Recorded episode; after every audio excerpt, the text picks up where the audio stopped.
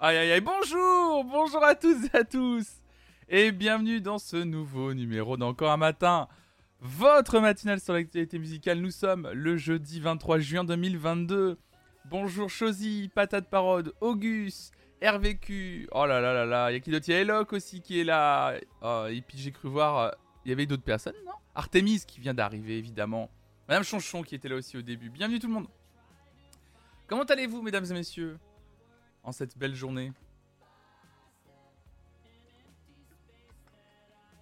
Le réveil en douceur, tout à fait.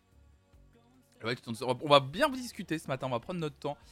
Euh, le jeudi matin, en fait, euh, vous le savez, euh, dans la matinale, donc on a une première partie de 9h à 9h30, on, on, discute et on lit les actualités. Et ensuite, de 9h30 à 10h30, c'est un peu un programme libre le jeudi. soit on fait du react d'un documentaire, d'un petit truc. Soit on lit des articles un peu plus longuement et on en discute un peu plus longuement. Et ce matin, c'est ce qu'on va faire ce matin. On va discuter, on va prendre notre temps parce qu'on a beaucoup de. Il y a des articles que j'ai gardés dans ma besace pour en discuter avec vous. Et notamment, euh, vu qu'Hervé euh, RVQ est, dans le chat, ça tombe bien. Puisqu'on va parler, on va pouvoir parler de l'article qu'il m'a partagé sur le Discord concernant la. est-ce qu'on peut dire la fin des festivals? C'est un peu fort, mais allez, on va dire ça comme ça la fin des festivals, euh, bien sûr. Euh, euh, c'est la fin, évidemment, non. Sur, sur le problème que va rencontrer les principaux festivals d'été. Et puis, il n'y a pas que les festivals qui sont impactés. Vous allez voir, on va, on lire deux articles qui se répondent un peu sur la difficulté d'organiser des événements aujourd'hui sur scène et sur la difficulté que les festivals vont avoir à l'avenir. Et voilà, on va pouvoir discuter un peu de tout ça, ça va être très très intéressant. C'est jeudi, c'est presque le week-end, ça va toujours bien, évidemment. Évidemment, en plus, aujourd'hui, un beau programme de stream sur la chaîne. On est ensemble euh, jusqu'à environ 11h. Et ensuite, euh, on va se laisser et on se retrouvera ce soir à 18h pour la, euh, pour la matinale sur l'actualité musicale. Pour le React Popstar. Oui, ce soir, on se retrouve à nouveau pour l'actualité matinale, évidemment. Ça n'a aucun sens, mais ça me va. Non, ce soir, on se retrouve à 18h pour regarder le dernier épisode de Popstar, mesdames et messieurs. Et oui, ce soir, on finit Popstar. C'est terminé ensuite. Salut Sissi Boulette, salut à toi. Après, on a fini, euh, on a fini de regarder Popstars. Triste. Eh ouais, quelle folie, ouais. Salut Jeanne Fripon. Yes, j'ai réussi à me lever. Salut Chatou. 18h le matin, évidemment. Mais ouais, ouais, non, je suis content. Euh, ce soir, ouais, on a commencé. Et j'ai vérifié, du coup, on a commencé en octobre à regarder Popstar. On avait, commencé en octobre. Et normalement, d'après mes calculs, on aurait dû terminer début avril. Mais bon, avec toutes les fois où j'ai dû annuler, qu'on a décalé, qu'il y a d'autres streams qui se sont intercalés, on finit finalement le 23 juin. Donc, euh, on a pris bien notre temps, on pourra dire, pour regarder cette saison de Popstar. Mais bon, on l'a dégusté vu que c'est la seule de disponible actuellement sur YouTube. Il fallait, bien, euh, prendre notre temps pour la regarder. Donc, n'hésitez pas à me dire tout ça. Franchement, on s'éclate bien à regarder Popstar. Et euh, les épisodes commencent à être mis en ligne sur ma chaîne YouTube. Voilà. Donc, pour celles et ceux que ça intéresse. Euh, c'est vrai que j'en ai pas beaucoup parlé, mais je commence à mettre euh, en ligne euh, un peu tous les reacts que j'avais pas pris le temps de mettre en ligne. Donc là, jusqu'à fin juillet, il y aura une vidéo par jour sur la chaîne YouTube qui va être mise en ligne. Et il y a le react de l'épisode 1 de, Popstar, en intégralité, hein. il n'y a pas de montage, c'est vraiment le replay intégral. Donc voilà, je vous envoie, je vous envoie dans le chat voilà, directement le lien vers la, le tout premier épisode qu'on a regardé, puis les autres épisodes vont arriver petit à petit. D'ailleurs, je peux même vous dire quand est-ce que sera mis en ligne l'épisode 2, parce que j'ai un programme j'ai un programme. Eh, sérieux, le gars, j'ai un programme de mise en ligne. Salut BPT. Je reviens ce matin suite à ma découverte avec Berlu. Bah, bienvenue à toi, bienvenue ce matin. Installe-toi avec nous. Le matin, c'est actualité musicale sur chaîne Bienvenue, installe-toi. Le prochain épisode de Popstar sera mis en ligne euh, samedi. C'est samedi, le prochain épisode de Popstar. C'est ça. Samedi, Popstar épisode 2, c'est ce que je me suis noté. Samedi, euh, samedi à 18h, euh, il y aura le Bison du Popstar épisode 2. Et dimanche, euh, dimanche, alors ça sera pas le soir exceptionnellement, mais ce sera le matin. Ça sera saison 4 Prime 6 de la Star Academy. Voilà. Il y a plein de choses, voilà, il y a un gros programme, de mise en ligne. Salut Christou, Christou. Salut à toi.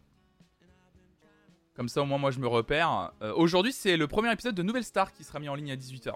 Voilà, de toute façon, j'en reparlerai ce soir quand on fera Popstar, mais c'est le premier épisode euh, du React euh, Nouvelle Star qui sera mis en ligne voilà, pour un peu rattraper. Il y a même Nouvelle Star qui va être sur la chaîne YouTube. Comme ça, pour celles ceux qui n'ont pas vu les lives, euh, qui savent pas forcément où chercher sur Twitch, la partie VOD est relou. Je sais que YouTube, c'est plus. Les gens ont plus l'habitude d'aller regarder les VOD, les replays sur YouTube, c'est marrant. Alors que des fois, il y a encore des VOD qui sont bien disponibles sur, Twitch. Mais du coup, je ferai. c'est pour ça que j'ai décidé de tout rattraper et de faire en sorte que tout soit mis en ligne rapidement. Bon, ça s'est bien passé d'ailleurs hier. Je vois euh, BPT44 euh, qui dit qu'il revient euh, suite au live avec, euh, avec Berlu. C'était bien passé hier, c'était trop bien. Pour celles et ceux qui n'étaient pas là, justement, euh, je vais vous envoyer le lien euh, vers, euh, vers le replay d'hier soir. On a fait un Veridisco avec Berlu. Mon Veridisco, hein, mon émission où euh, on parle euh, avec mon invité des morceaux qui ont marqué la vie de mon invité. Et euh, du coup, on a, fait, euh, on a fait cette super émission ensemble. Et franchement, c'était trop bien. Oh, Pyjaman, bah pourquoi il n'y a pas l'alerte? Ah, mais oui, j'avais coupé le son, je suis bête. Alors attends, je, redéclenche le son. Merci Pyjaman pour ton sixième mois d'abonnement, merci infiniment. Plein de good vibes à tous, merci Flonflon le chat, bah c'est adorable, merci beaucoup pour... Quelle folie, sixième mois d'abonnement évidemment. Regarde, je vais me le redéclencher pour toi. Incroyable. Salut Strunggirl, je préfère mater sur YouTube parce que le lecteur me semble plus simple. Oui, je comprends aussi John Fripon, mais je comprends, je comprends ce que tu veux dire. Je vois, mais même moi, hein, je le fais, hein, je dis ça, mais parce que moi aussi je suis, euh, je suis ce consommateur-là en fait. Je, je regarde tout en direct. Et euh, après, s'il y a des replays que je dois regarder, euh, je- il y, a tellement de chaînes VOD officielles et non officielles aujourd'hui que voilà. hein. Nitalis, bonjour, c'est mon premier live. J'ai découvert grâce au react de la ZZCC MXTP. Hâte de voir les autres contenus tu fais. Bah, bienvenue à toi. Bienvenue, bienvenue, Nitalis. Bienvenue. Bah, écoute, je parle de musique sur cette chaîne, tout simplement, comme tu as pu le comprendre. Donc euh, voilà, euh, ce qu'on a fait avec euh, Tinky, qui est mon cousin vendredi dernier. On le fait de temps en temps et surtout moi ce que je fais c'est que tous les vendredis matins de 9h à midi on écoute les nouveautés musicales de la semaine. Donc ça ça sera demain matin évidemment. Et, et voilà. Et ça va être très chouette. Et là ce matin on va parler actualité musicale. Donc c'est c'est littéralement une revue de presse sur l'actualité musicale. Mais du coup je vous demande votre avis etc. Surtout que ce matin il y a des articles aussi où je vais vous donner des conseils. Euh, des conseils et tout. Et puis comme d'habitude vous le savez en fin d'émission il y aura le jeu de fin d'émission. Le blind test une seconde. Je vous diffuse la première seconde du morceau, il faut que vous deviniez quel est le morceau, et la personne qui gagne gagne le droit d'être VIP de cette chaîne pour les prochaines 24 heures. Sauf aujourd'hui, puisque nous sommes jeudi, donc la personne qui gagne sera VIP de la chaîne jusqu'à lundi la semaine prochaine, puisqu'il n'y a pas de jeu demain. Donc, euh, donc là, il y, il y aura un gros enjeu. Surtout qu'aujourd'hui, en plus, on joue avec une playlist plus petite. On joue pas avec 15 morceaux, mais avec 10 morceaux, et vous comprendrez pourquoi. Parce que le blind test aujourd'hui est relié à un article. Oh là là. Eh, il a bossé le Benji. Il a bossé le Benji. Et attends, qu'est-ce que je voulais vous dire? Oh là là, ouais, ça va être fou. En plus, ce matin, ouais, on va bien. Ça va être vraiment très très chouette. Je voulais vous dire un truc du coup avant de relire vos messages. Oui, concernant les, les replays, donc Pyjaman qui disait, j'ai pas vu, surtout que je me ra- rabonne juste pour l'alerte évidemment. Salut Scarblux, salut à toi. Et en plus, euh, je voulais profiter, profiter de l'alerte de Pyjaman pour vous dire de pas hésiter à vous abonner à la chaîne. Euh, euh, pas parce que vous êtes hein, les premières contributrices et contributeurs de la chaîne. Donc si vous avez un Prime, même juste un Prime, etc., n'hésitez pas. hein, c'est un super soutien pour la chaîne. Je vous rappelle que l'objectif de 300 subs est toujours, est toujours en cours. Et à 300 subs, ça veut dire un que en fait vous me permettez de vivre en partie du stream. Donc ça c'est trop chouette et merci à vous. Et ça veut dire aussi un stream cuisine avec ma chérie Raphaël le mois suivant. Oui, il y a Raphaël qui est passé. Oh, il y a Raphaël qui est passé. Il y a Mimolette qui est passé. Oh merde. Oh merde. Oh merde, j'appelle mon chat Raphaël. Ça y est. Ça y est, c'est la fin. oui, oui, oui, oui. Non, écoutez, on va faire comme si vous aviez pas entendu. J'ai peut-être appelé mon chat Raphaël. Aïe aïe aïe aïe aïe. C'est cringe. Mais non, c'est pas cringe. Oh là là, puis en plus, elle est repartie là-haut là. Mais que... Regardez là. Re- Regardez la folle dingue. Mimo. Non mais regardez, regardez. Tu peux faire tes valises à l'enfer. Non mais elle en, peut plus là. Là elle, est, là, elle est surexcitée. En plus, voilà. voilà. Tu parles de qui là? De Raph ou de Mimo? Non, je parle de Mimolette. Ah, putain, quel enfer. Elle est surexcitée. Vous me fatiguez. Vous me fatiguez, je vous le dis. Je vous le dis. Comment tu les confonds? Ivre, il appelle à son, son- avec le chat, euh, le nom de sa copine, de sa compagne. Il appelle son chat avec le nom de sa copine. Comment tu les confonds? Bah, elles, elles sont tous les deux aussi belles.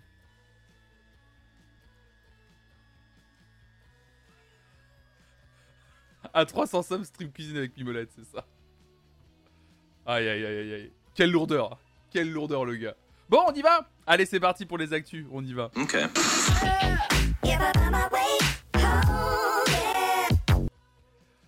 On va commencer, mesdames et messieurs, avec un article très intéressant. Vraiment très intéressant parce que vous vous souvenez, c'est quand c'est en début de semaine ou c'est la semaine dernière, je vous lisais un article concernant la pause que voulait prendre le groupe BTS. S'en était suivi toute une discussion sur le service militaire que devaient effectuer euh, la plupart des membres du groupe, etc. etc.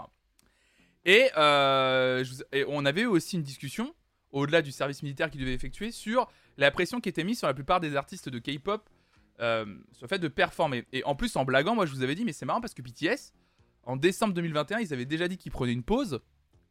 Et là, six mois plus tard, ils réannoncent qu'ils prennent une pause longue. Et je vous avais dit, mais c'est marrant en fait. Est-ce qu'ils ont. euh, Est-ce qu'ils prennent le temps? Est-ce je comprenais pas trop. Et bah.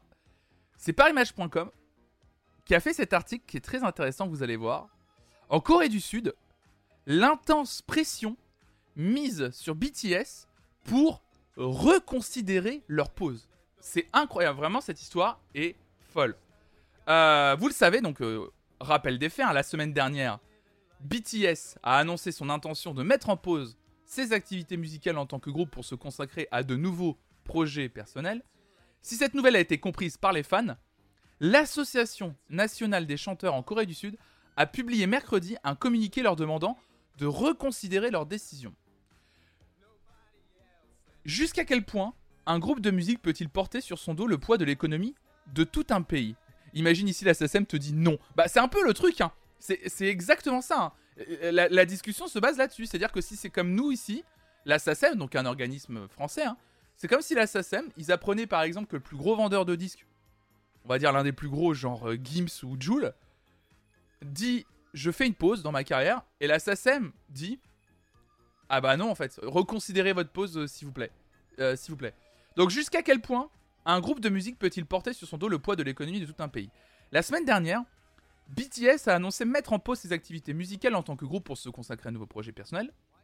Les membres ont expliqué dans une vidéo adressée aux fans être épuisés et ne plus savoir quelle direction donner leur carrière à 7. Pour mieux se retrouver plus tard, ils ont donc choisi de se consacrer plus de temps à leur vie personnelle et à de futurs albums solo. Si cette décision a été reçue avec une intense émotion par leurs admirateurs et admiratrices, donc la- l'armée, hein, les armies, ces derniers ont rapidement compris l'importance de s'accorder du temps pour souffler avec en tête le besoin de protéger sa santé mentale. Mais du côté des professionnels, cette annonce n'a pas reçu le même soutien. D'abord, plusieurs médias à travers le monde ont suggéré que le groupe se séparait définitivement, poussant la société Hybe, sous laquelle évolue BTS, à faire une mise au point rapide alors que son action en bourse commençait à chuter déjà. Et en plus, quelqu'un avait fait la blague dans le chat en disant BTS annonce une pause, la bourse chute. Je sais plus qui avait fait cette blague la semaine dernière, mais la preuve en fait qu'il commençait déjà, ça commençait déjà à être le cas quoi. Donc quelques heures plus tard, le leader du groupe RM a lui-même écrit une lettre sur le réseau social Weavers dans laquelle il a lui aussi longuement mis en cause les mauvaises informations publiées. Je n'avais jamais reçu autant d'appels depuis le début de notre carrière, a-t-il d'abord commenté. Quand j'ai regardé les titres et les captures d'écran qu'on m'envoyait, il y avait beaucoup de provocations et de mots-clés délibérément choisis. Ce n'est pas comme si nous nous, nous y attendions pas, mais cela me laisse un goût amer, a-t-il ajouté, expliquant que le contenu de la vidéo avait avant tout été fait pour leurs fans avec eux depuis près de 10 ans. Mercredi, c'est cette fois-ci l'Association nationale des chanteurs en Corée du Sud qui a imploré, non mais écoutez-moi, qui a imploré le groupe de reconsidérer sa décision, faisant fi de leur explication ou de leur souffrance personnelle. La présidence Lee Jae-yeon a publié un communiqué officiel repris par le Korea Times dans, le- dans lequel elle se dit très inquiète de voir la vague coréenne centrée autour de BTS, qui est l'objet culturel de soft power le plus fort dans le pays et dans le monde, parce que ça, ça, pour le coup c'est réel, on l'a vu. Hein. Donc elle avait peur de voir cet objet et cette attention disparaître. Peut-être avez-vous pris cette décision après une longue réflexion, mais pourriez-vous la reconsidérer pour le bien de l'industrie musicale coréenne? Vous entendez bien? Pour le bien, la pression qu'on leur met. Vous voulez bien reconsidérer votre pause pour le bien de l'industrie musicale coréenne. Allant encore plus loin, la présidente Lee Jae-yeon a pris l'exemple des fans du groupe qu'elle considère comme des missionnaires de la vague culturelle sud-coréenne, affirmant que les armies vont elles et eux aussi disparaître. L'industrie du tourisme va souffrir et cela sera difficile d'espérer un futur pour la culture sud-coréenne, ajoute-t-elle. Elle aborde ensuite la délicate question du service militaire obligatoire pour tous les hommes de moins de 30 ans et qui pourrait, selon certains, être l'une des raisons de cette pause en tant que groupe, alors que le gouvernement, alors pardon, alors que les gouvernements successifs de l'ancien président Moon Jae-in au nouveau président Yoon Seok-yeol n'ont jamais réussi à trancher sur la question d'une exemption militaire de BTS, Lee Jae-yeon réclame un changement pour que les idoles, au même titre que les sportifs ou musiciens classiques, puissent eux aussi être exemptés. Donc évidemment, vous en doutez, ce communiqué n'a évidemment pas manqué de provoquer la colère des fans pour qui le bien-être de leurs artistes préférés prime naturellement sur tout le reste. Il y a eu un hashtag qui s'est lancé sur Twitter, BTS euh, It's OK to Rest, donc il n'y a rien de mal à ce que vous reposiez. Euh, la réaction est d'autant plus virulente qu'à leur début, l'industrie musicale sud-coréenne n'a fait aucun cadeau au groupe, issu d'un label autrefois sans argent ni pouvoir. Donc cette industrie qui ne les a jamais soutenus et a tout fait pour les faire échouer a maintenant des exigences. Laissez-les tranquilles, ils ne vous doivent strictement rien. Voilà, ça c'est un peu les, réactions de chacune et chacun sur, euh, Internet. Euh,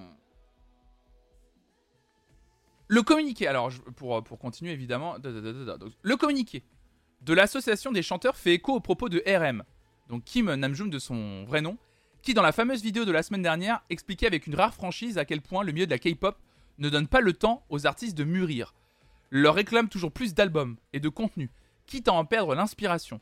Vous devez toujours produire plus de musique, toujours faire quelque chose, et vous n'avez pas le temps de grandir, a-t-il commenté. Face aux considérations économiques, la sensibilité artistique humaine semble donc encore avoir du mal à prévaloir. C'est un, truc de fou, hein. c'est un truc de fou hein, cette histoire. Parce que là, je vous vois dans le chat, vous dites, euh, alors que l'industrie musicale coréenne, ça va être facilement dans le top 3 musical international. En fait, c'est fou parce qu'on a l'impression que tout repose que sur un seul groupe, quoi.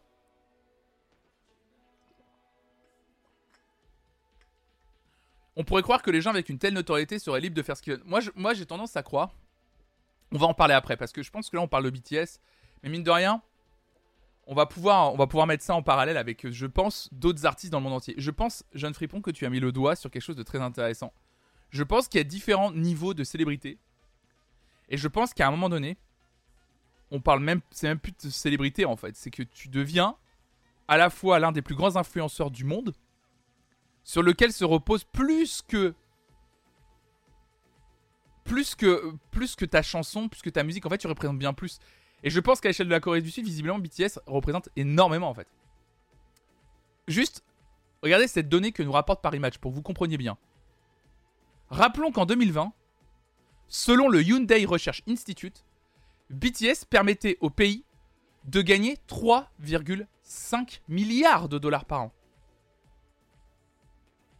Le New York Times rappelle que même pendant la pandémie, qui a mis à mal l'industrie des concerts, BTS a entraîné une augmentation de 58% des revenus de Hybe, selon les rapports de fin d'année de la société pour 2021. Donc vous, comprenez pourquoi le pays, ni le pays, ni le label qui gère la carrière de BTS n'a envie qu'il s'arrête. On parle de 3,5 milliards de dollars pour le, pour le pays et 50, euh, 58% de revenus en supplémentaire pour le label. Évidemment, évidemment. Donc, évidemment, avec l'assouplissement des mesures contre le Covid-19, le pays espérait compter sur la reprise des concerts du groupe. L'Institut coréen de la culture et du tourisme avait ainsi prédit qu'un seul concert de BTS pourrait générer, écoutez bien, un seul concert de BTS, combien à, leurs yeux ça peut générer? 500 millions de dollars ou plus. Un seul concert de BTS en Corée du Sud, pour eux, sur les projections, peut rapporter plus de 500 millions de dollars. C'est énormissime. Mais pour les 7 membres, l'essentiel est bel et bien ailleurs. Il est temps pour nous d'aller au-delà du côté spectaculaire et de penser au genre de message que nous voulons envoyer, évidemment. Euh, et en plus, il y avait tout un truc genre. Euh, d'ailleurs, cette citation, elle était, euh, elle était terrible. Elle, est, très bien parce que justement, en se concentrant sur leur bien-être, écrit, écrit, écrit Paris Match, et leur santé mentale, les membres ont déjà fait un pas en avant en ouvrant une discussion encore difficile en Corée du Sud particulièrement dans l'industrie musicale, ce que fait BTS en partageant leur épuisement, ça va rendre légitime ce mal-être pour ceux d'après. Il montre qu'on a le droit d'être épuisé, que la valeur travail est trop forte et d'autant plus pour les idoles. En fait, c'est un vrai truc ça. On en a beaucoup parlé euh, et on en parle beaucoup sur cette chaîne de, ce mythe de l'artiste doit souffrir et doit tout donner pour euh, ses fans et, l'industrie. Et c'est cool qu'un. Moi, je trouve ça justement, et on l'avait dit ça la semaine dernière quand ils ont annoncé leur pause, que c'était très fort de la part d'un groupe aussi influent et aussi populaire et aussi gros que BTS aujourd'hui, de montrer que il faut préserver sa santé mentale aussi. Sa santé mentale et sa santé tout court. Et c'est moi je trouve ça bien. Mais vous voyez la pression. Mais vous voyez, À quel point la machine s'emballe vite. Salut Arfat, salut à toi. Alors qu'est-ce que vous dites dans le chat? Parce que c'est très intéressant cette discussion. Mon oncle Ben arrête pas de me dire un grand pouvoir implique de grandes responsabilités. Ah, oncle Ben, évidemment. Euh, la K-pop c'est spécial, les artistes ne sont que des pions sur un échiquier économique bien plus gros. Ouais, tout à fait, ouais. Euh, alors que les groupes se multiplient chaque année. Ouais, mais après, BTS, de ce que je comprends. Alors là, j'aimerais bien avoir Miss Freya dans le chat qui est plus spécialiste que moi.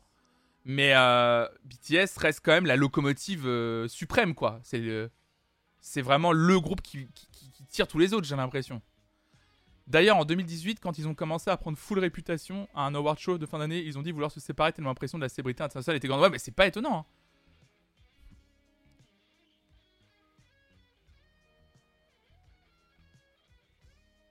Les fans sont fans d'eux, pas de leurs producteurs. Mais après, évidemment, hein, les fans, euh, eux, soutiennent la démarche, mais pas les producteurs, quoi.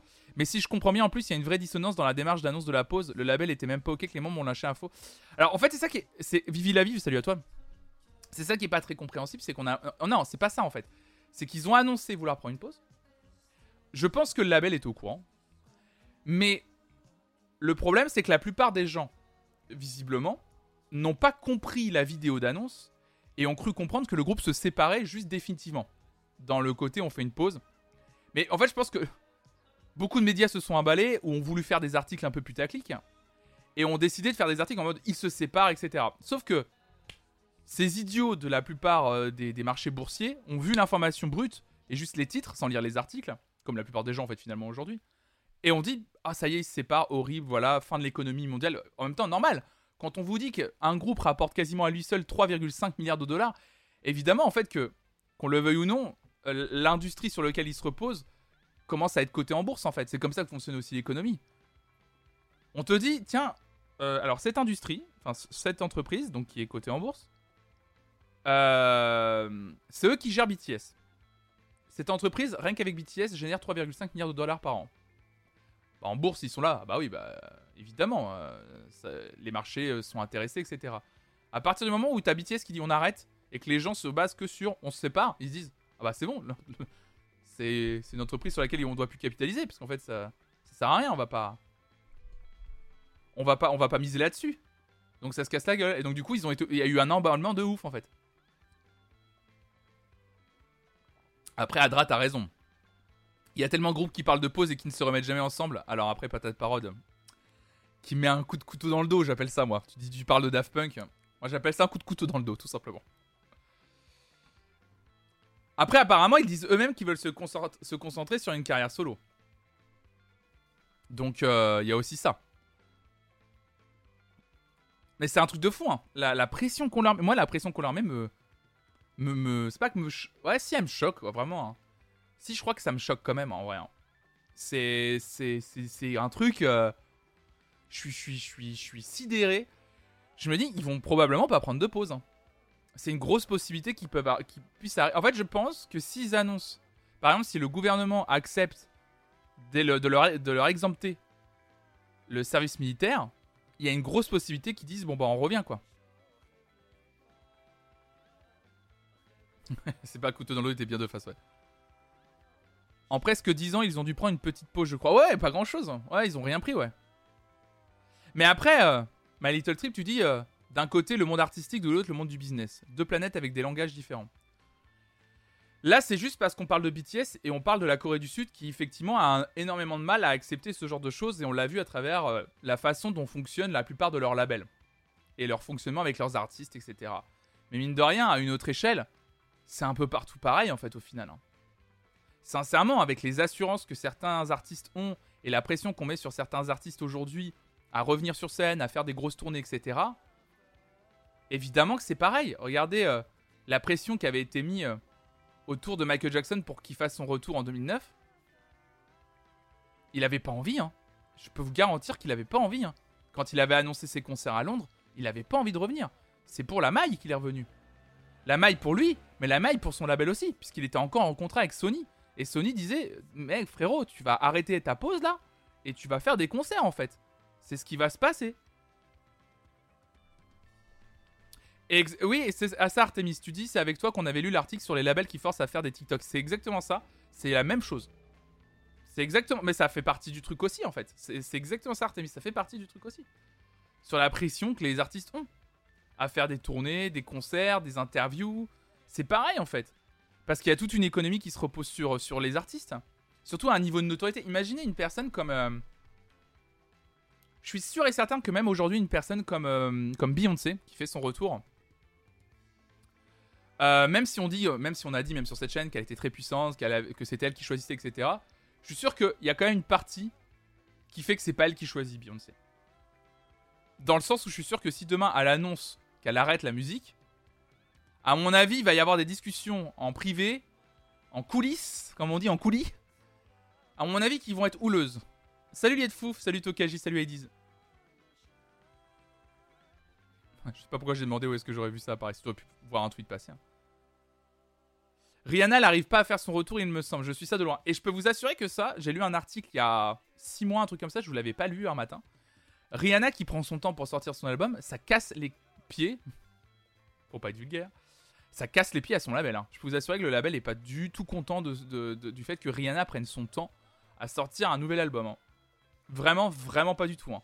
justement, elle, a énormément de pression sur son nouvel album, Rihanna. Parce qu'on se dit, mais euh, qu'est-ce qu'elle fout, quoi? C'est. Pardon, mais euh, où est-ce qu'elle est, quoi?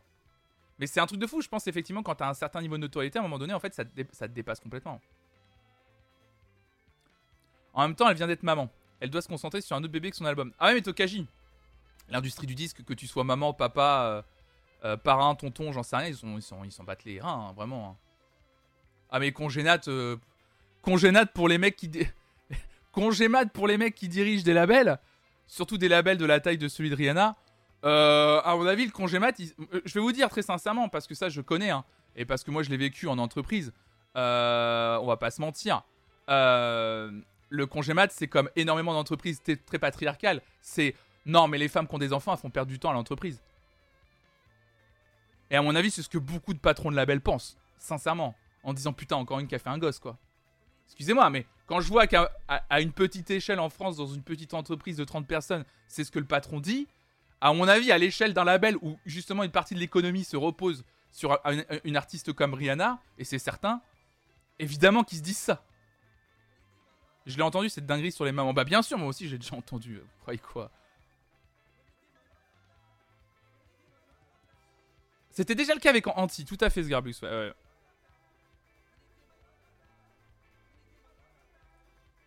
Ça se dit aussi dans la société dans laquelle je bosse. Ouais. Est-ce qu'il y a un congé mat aux États-Unis? Ça, c'est une bonne question, ça. Y a un congé mat aux États-Unis? Alors, ça va être le moment euh, maïotique euh, euh, et, administratif de ce chat. Est-ce qu'il y a un congé mat aux États-Unis? Bon, on va avancer. Parce qu'on va parler de plein d'autres choses intéressantes, justement. Mais c'est marrant parce qu'on parle de pression et de l'industrie et de comment fonctionne l'industrie. Oui, plus court qu'en France, mais c'est mal vu de le prendre en entier. Ouais, ça m'étonne pas, ouais. Je crois qu'il est très court, d'accord, ok, ouais. Ouais. En plus, tu dis, oui, plus court qu'en France, mais c'est mal vu de le prendre en entier. En France, en vrai, euh, on va pas se mentir, hein. c'est déjà mal vu de le prendre, le congé mat aussi en France. Hein. Vraiment. Il hein. y, a, y, a, peu d'entreprises où. Euh, il y a peu d'entreprises où les patrons soutiennent les femmes euh, qui prennent un congé mat. Je j'ai jamais vu ça, sincèrement.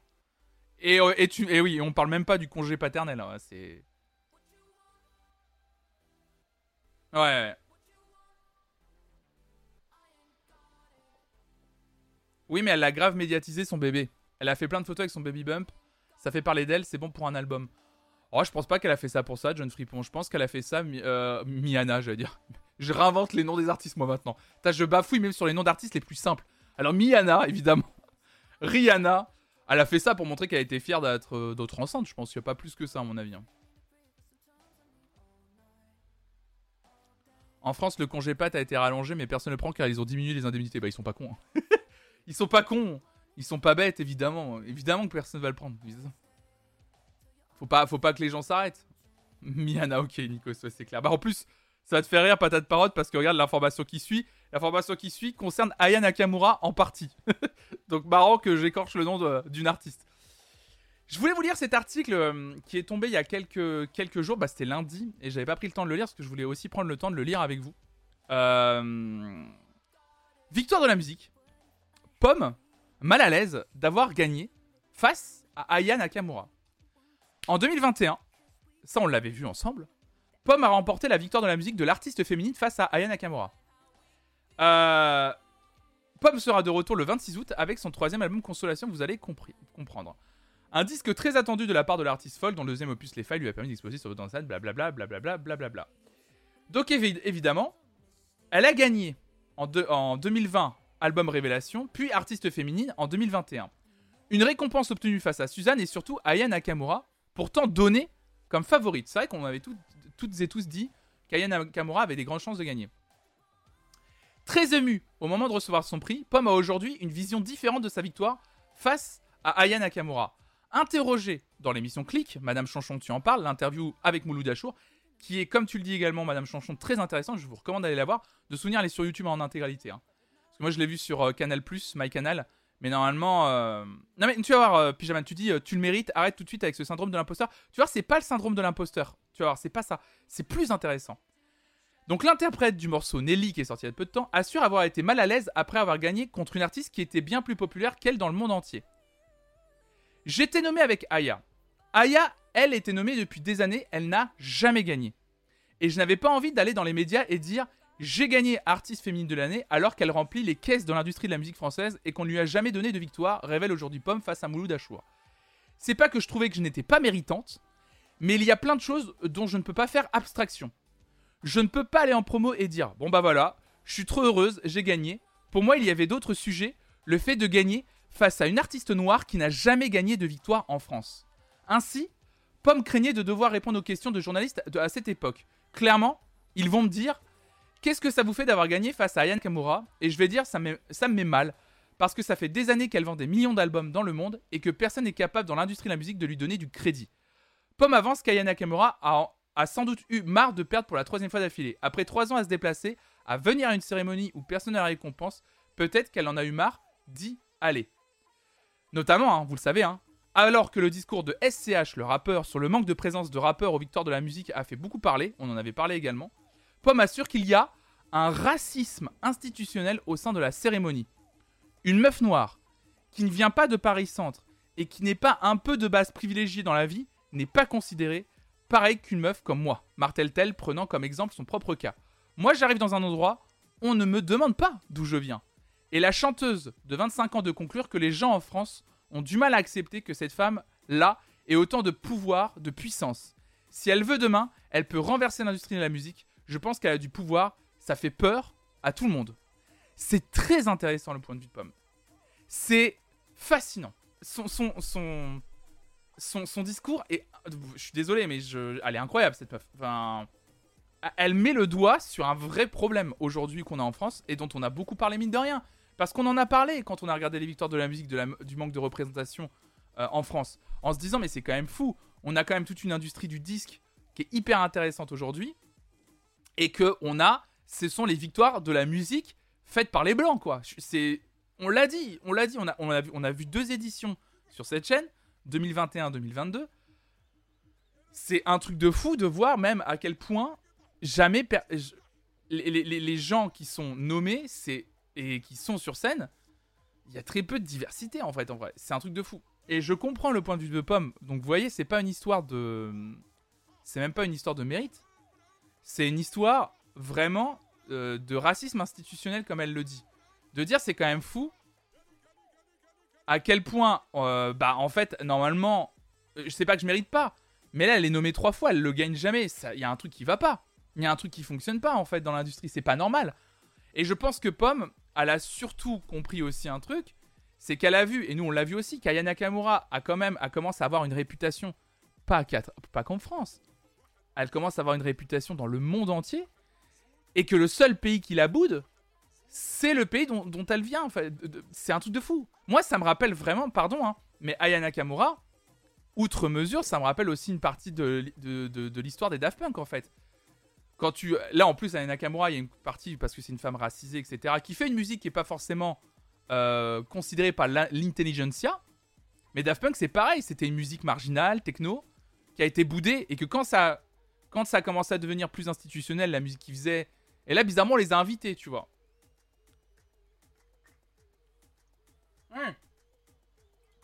mais c'est la banana tu dis un truc euh, c'est juste hein, et c'est ça tu dis alors il y a de ça Mais aussi juste, effectivement, au-delà du racisme, tu dis c'est que la musique de Pomme est beaucoup plus victoire compatible que celle d'Aya.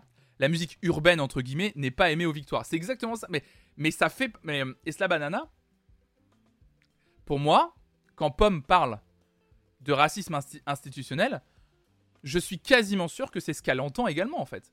C'est pas que une question de couleur de peau. C'est aussi une question de la musique que tu. C'est aussi une question de la musique qui est représentée aux victoires.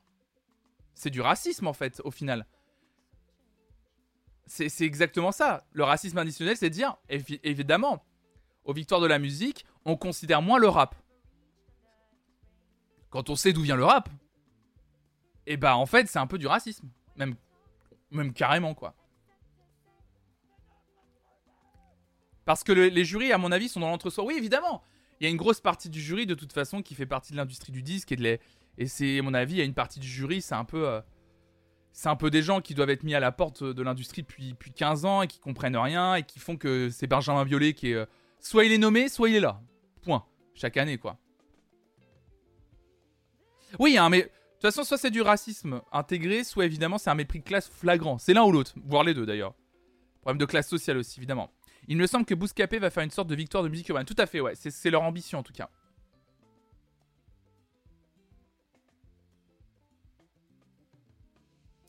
Ils auront aucune peine à donner une victoire de la musique à Laurent Voulzy ou Yannick Noah, mais le hip hop c'est pas la vraie musique. Il y, a, de ça, ouais. Ah ben moi j'ai toujours dit, moi j'ai toujours dit cette phrase qui est terrible, mais qui est euh, assez. Euh, euh, en fait, moi je me suis toujours dit ça. Attention, et je vais dire quelque chose qui est volontairement horrible. En fait, les personnes racisées, on les aime bien tant qu'elles se moulent au modèle occidental. Ou tant qu'elles nous, nous font rire. C'est-à-dire quand c'est les clowns du village, ou quand, elles, quand ils se moulent à, l'industrie à notre industrie à nous, on est ok. Dès que ça commence à être un peu... Euh, ils commencent à essayer, pas d'imposer leur code, mais d'essayer de, d'apporter un peu de leur culture, etc. Là, c'est terminé. Regardez, Jamel Debbouze, génie. Génie de l'humour, etc. 2006-2007, il commence à ouvrir sa gueule euh, sur la politique. C'est fini, il est ban. Euh, euh, c'est qui ce gars qui vient même pas de chez nous et qui se permet de faire des commentaires Omar Sy, pareil. Super acteur, qu'est-ce qui nous a fait rire dans Touchable Il commence à dire que la police tue. Qu'est-ce qu'il se permet de dire sur l'institution Il vient même pas d'ici, il vient des quartiers. ça se trouve lui aussi caillassé la police. Voilà. Dans la musique, c'est pareil. Oh là là, qu'est-ce qu'il chante bien, etc. Dès qu'il commence à rapper, oh, c'est quoi la musique de Sauvage, etc. C'est exactement ça en fait. C'est terrible. C'est terrible. C'est un truc de fou. Ouais, un peu comme aux US au fait, au final. Mais bien sûr. Mais c'est le cas un peu de toutes les musiques un peu. Euh, évidemment, tu parles de Gojira et Mixel. C'est pareil, Gojira, c'est la même chose. C'est toutes les musiques en fait qui sont pas dans une sorte d'institution. Mais je considère que Gojira, c'est aussi une partie de. C'est aussi du mépris de classe, en fait. Je vous conseille la vidéo de Linguistica sur Aya Nakamura et son parler. Il pointe du doigt le fait qu'elle s'en prend plein la gueule pour sa façon de parler, écrire, chanter, alors que tout le monde applaudit Renault. Ouais Oui, oui, c'est clair, mais oui, mais clairement. C'est très intéressant, ça. Aya Nakamura, elle apporte un, vocabulaire et une façon de, de délivrer ses textes euh, qui est la sienne. Mais quand on a d'autres, euh, des gens qui ont une, vraiment une particularité euh, vocale, une façon de délivrer des mots, mais qui sont blancs, bah là ça passe. Effectivement, Renault est un exemple.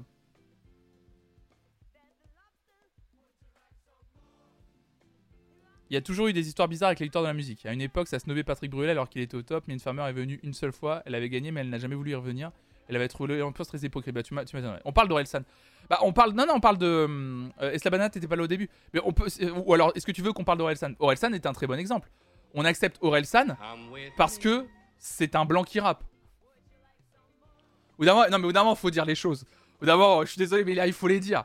C'est pas normal que sur une scène des victoires de la musique, les plus gros vendeurs, les plus gros vendeurs soient des gens comme Naps, Niska, etc. Et qu'en fait, le seul rappeur qu'on permet d'être sur la scène des victoires de la musique, c'est Orelsan. Ça dit quelque chose. Salut PLS euh, Lemon, bienvenue à toi.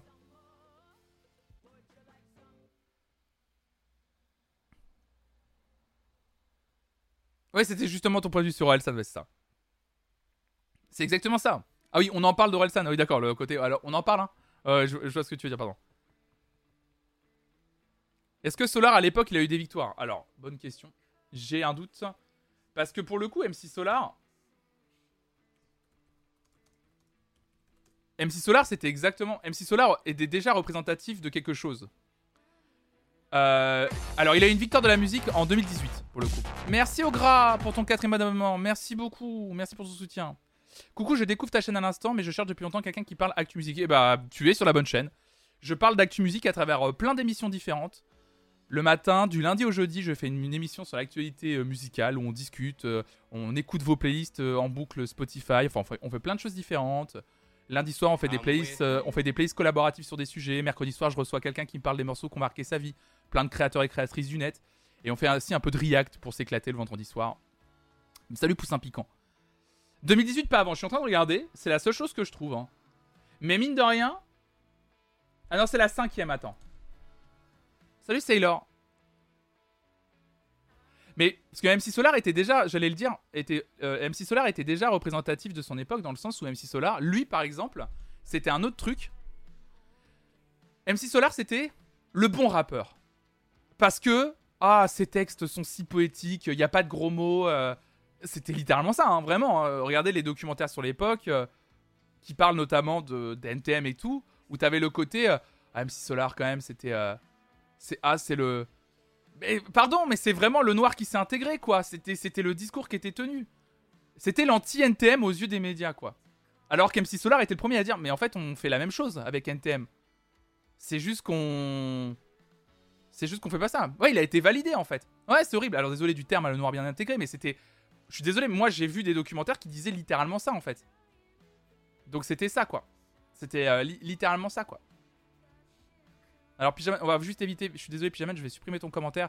Même si ça part d'un truc de blague, on va éviter les, termes comme celui-là, s'il te plaît.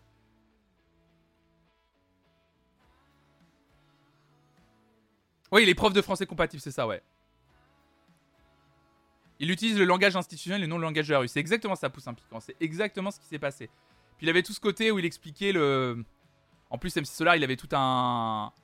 Tout un discours en plus. Euh, il avait tout un discours de. Euh, Ouais, moi en plus j'utilise l'écriture automatique, alors du coup ça parlait à toute, euh, toute une partie de, l'industrie en mode oh là là, c'est le nouveau André Breton, on était à deux doigts quoi. Il y, avait un peu de ça, je suis désolé, mais c'était un peu ça. Suis en train de regarder quand est-ce qu'il a pu gagner une victoire de la musique. Ah, ok. Artiste interprète masculin lors des dixièmes cérémonies des victoires de la musique. Donc en 95, c'était sa première victoire de la musique, il a gagné artiste masculin. Voilà. J'arrive pas à voir face à qui, mais euh, face à Francis Cabrel et Alain Souchon. Voilà. Et, dans la catégorie catégorie groupe la même année, c'est IAM qui a gagné face à Frédéric Goldman Jones et Native. Isolt a été récompensé, me semble-t-il. Oui, aussi, ouais, David ouais. Mais parce que Isolt a fait de la musique. Mais en fait, là, en fait, c'est qu'il y, y, a différents types. Ce qu'on parlait de racisme institutionnel et ce que pointe du doigt pomme, c'est qu'il y a différents niveaux. En fait, soit, soit il y a un racisme euh, qu'il considère comme juste par rapport à ta couleur de peau, mais c'est surtout un racisme où quand tu es une personne racisée, mais qu'en plus tu fais une musique qui n'est pas dans les codes de l'Occident et de la musique plutôt euh, victoire de la musique compatible, vous voyez ce que je veux dire Là pour toi, tu t'es pas dans les codes quoi. Que t'aies du succès ou non, tu vois. Et euh, parce que Isolt, mine de rien, ouais, c'est un racisme social. Isolt, mine de rien, je l'adore, Isolt. Elle a des combats hyper forts. Sa musique, c'est plutôt de la pop. Euh. Je n'y crois pas. Bah, des euh, c'est pourtant ce qu'on est en train de dire depuis tout à l'heure. Enfin, je veux dire, s'il y a des gens qui se sentent non représentés, mal représentés, puis en plus on parle d'Isolt comme si c'était extraordinaire. Enfin, Isolt, c'est quand même un exemple bien précis d'une personne racisée qui gagne à un moment donné, qui avait gagné avant elle euh, en tant que personne de couleur, quoi, tu vois. C'est. Euh, c'est. Euh,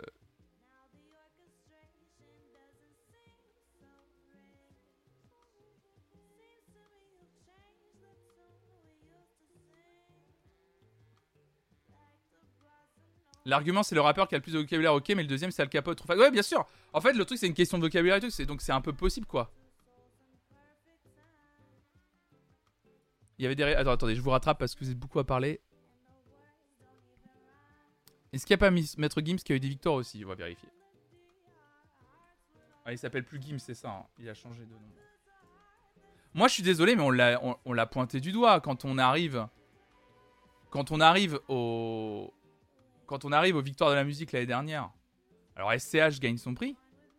Mais le moment où SCH pose son prix par terre et dit en fait, euh, ce prix ne me revient pas. Enfin. Je suis désolé, c'est bien beau de me remettre le prix. En plus, vous vous souvenez-vous, c'était prix du public. C'était même pas un truc, c'était par rapport au nombre de streams, etc. Mais quand il explique, en fait, euh, c'est pas à moi de l'avoir ce prix, en fait. J'aimerais voir euh, les Naps, les Niska. Évidemment, on peut parler aussi des rappeurs plus confidentiels qu'on connaît. Mais les Freeze, Freeze Corleone, etc. Ces gens qui, eux, remplissent vraiment l'industrie du disque aujourd'hui et qui apportent quelque chose au rap. Et il dit, c'est quand même bizarre que ce soit moi qui sois invité et pas ces gens-là, en fait. Et c'est vrai que ça pose quand même la question. Ça pose quand même pas mal de questions que ce soit pas eux qui soient invités. Tout ce qui est les Sosomanes, etc. C'est quand même bizarre que ce soit finalement que SCH qui soit invité. Moi, je ça, j'ai trouvé ça étrange. Et euh, on le c'est quand on le disait que c'est à, à ce moment-là que SCH a pris la parole et a dit, et a, dit ce qu'on pensait euh, dans le chat depuis un moment.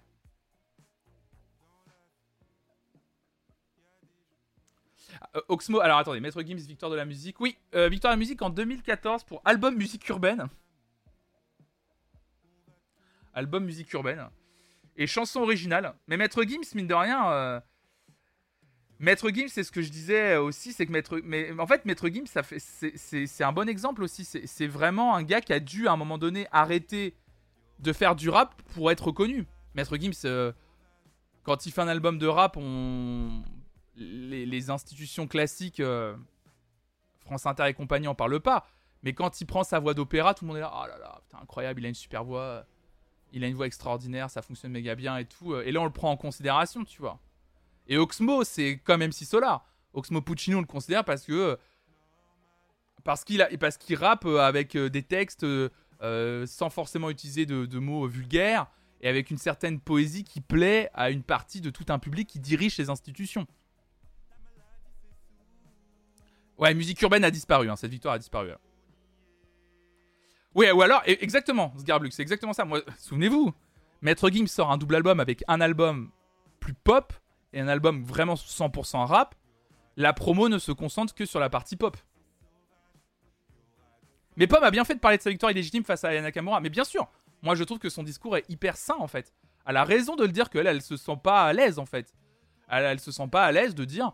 En fait, j'aurais aimé. À la limite, en fait, je pense que Pomme, c'est plutôt qu'elle se dit, et elle a raison aussi, déjà de souligner ça et de dire. En fait, j'ai quand même l'impression que moi j'aurais toujours plus de chances de la regagner un jour. Alors que là, c'était vraiment le moment d'Aya Nakamura pour la gagner, tu vois. Il y a un peu de ça. Parce que je pense qu'Aya Nakamura, je peux vous. Enfin. Je pense que ce qui va finir par se passer, c'est qu'elle reviendra plus jamais à des, à, des cérémonies, moi, je pense.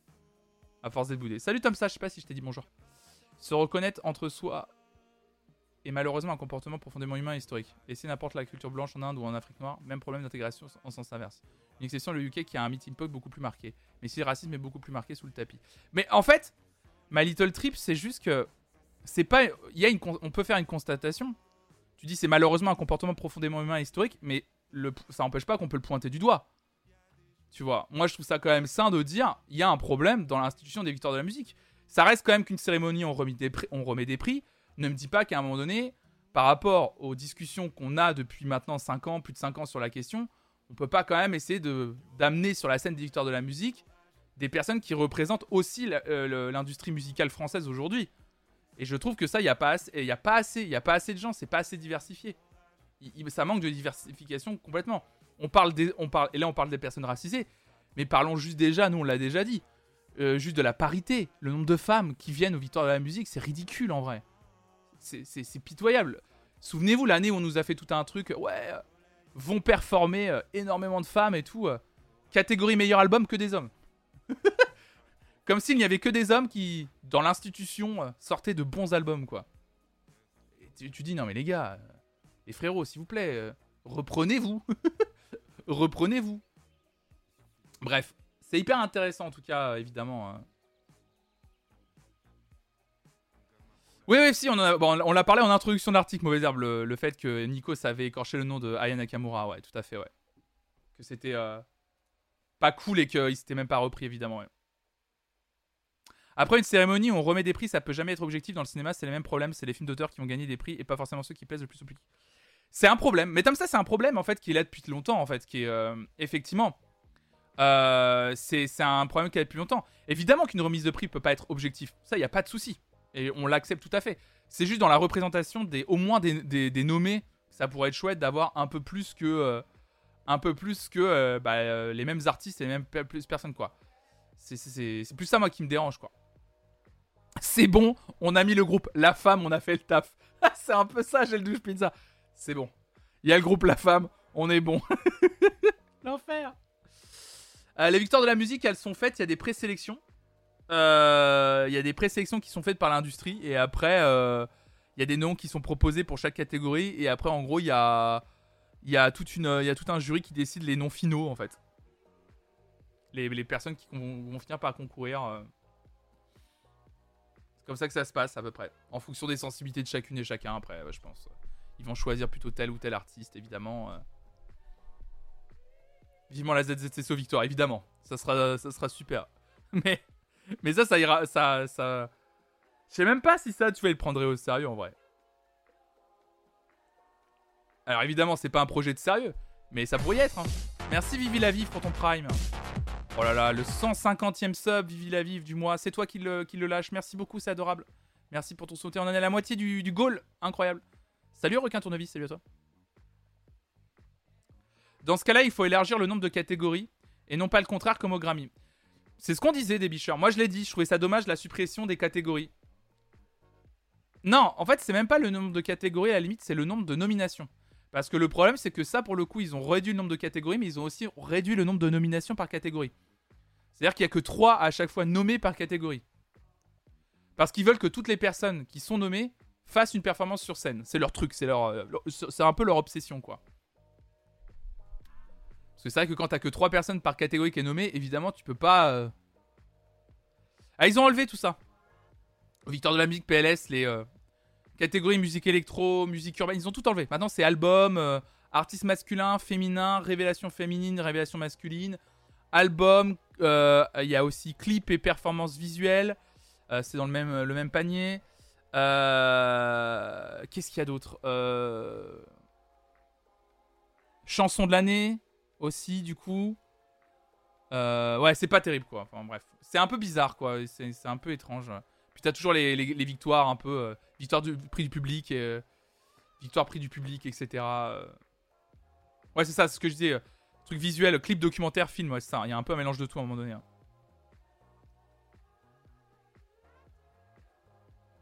Trois nominations, c'est trop peu, mais c'est encore pire quand on a que deux grosses cérémonies musicales. Ouais, c'est ça en fait le problème.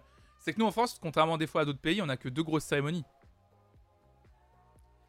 Est-ce qu'on est, d'accord que supprimer artiste féminine et artiste, masculin, euh, artiste masculin ne fait qu'invisibiliser encore plus les meufs? C'est un problème. On en avait parlé, ça, patate parole. on va, on va, patate parole, putain, patate parole.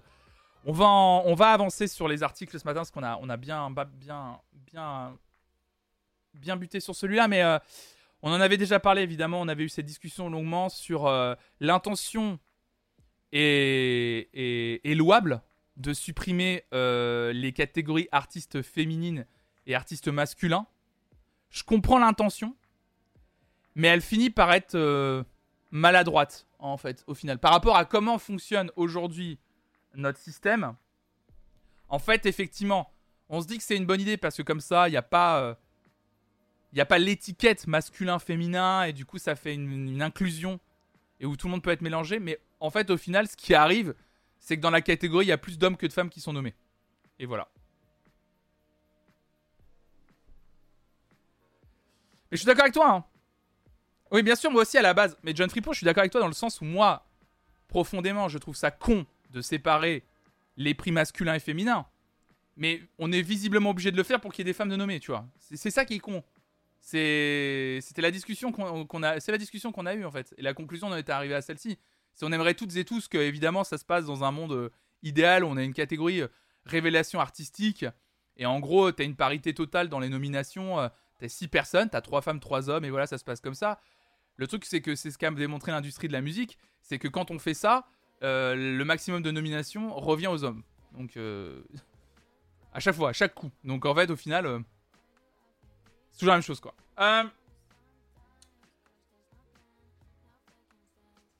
On va, on va aller vite fait. ton pseudo n'a rien à voir avec l'assaut qui organise Oisem l'accordéon à Lille. Ah, non, pas du tout. Absolument, non. Flonflon vient de mon idée. tout ça, voilà. C'est BFM qui sont les seuls à en parler. C'est marrant. Ça, c'est une information très rapide. Les Backstreet Boys, mesdames et messieurs, pour avancer, on va, on va avancer sur toute autre chose. Les Backstreet Boys, mesdames et messieurs, sont de retour. C'est le moment de crier très fort, les Backstreet Boys sont de retour. Ils se produiront à Bercy le 8 octobre prochain. Notons que c'est le groupe le plus vendeur de toute l'histoire de la musique, 130 millions d'albums vendus aujourd'hui. Passé de Backstreet Boys à Backstreet Months, notre chroniqueur a eu l'occasion de s'entretenir avec l'un d'entre eux. Voilà. Donc, les Backstreet Boys seront everybody, évidemment, seront en concert à Bercy le 8 octobre prochain. Voilà, pour celles et ceux que ça intéresse. Euh, je pense pas qu'ils ont plus assez de fric, je pense qu'ils font... Ouais, si, ils font peut-être ça pour le fric. Salut Jeannot, salut à toi, Jeannot Blanco. Backstreet's back, alright. Allez, c'est bon, let's go. Euh, je vous propose quelque chose, mesdames et messieurs. Ah oui, il y a le site internet backstreetboys.com, évidemment. Euh, on, va faire une on va faire une pause musicale que vous avez choisie dans la partie live session. Hop là. Tac. On va faire une pause musicale, hein. évidemment. Les pauses musicales des matinales, c'est vous qui les décidez. C'est vous qui les faites. Vous proposez des live sessions d'artistes dans le Discord. Tout simplement. Et euh, ça nous permet ensuite de les, euh, de les, de les regarder. On les regarde, les live sessions, le matin. Ça nous fait une petite pause musicale et comme ça, on découvre des artistes. Ce matin, c'est Akuro qui nous a proposé euh, un live de Dimash. Dimash qu'on a déjà vu sur cette, euh, chaîne. Et bien là, il revient avec un nouveau morceau de cet artiste. On regarde ça. Et puis on se retrouve, euh, on se retrouve juste après. C'est parti. Hop attendez que je fasse mon truc.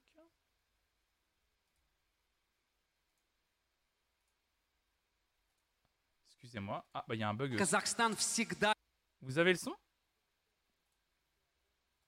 est-ce que vous avez le son, mesdames et messieurs Je me suis posé la question.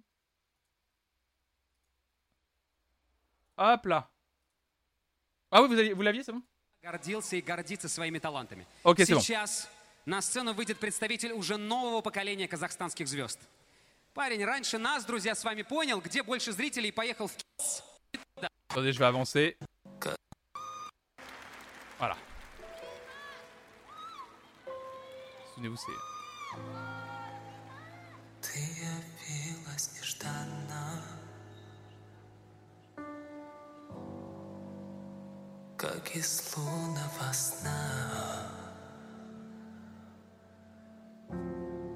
О, если б знала ты, что мне нужна, только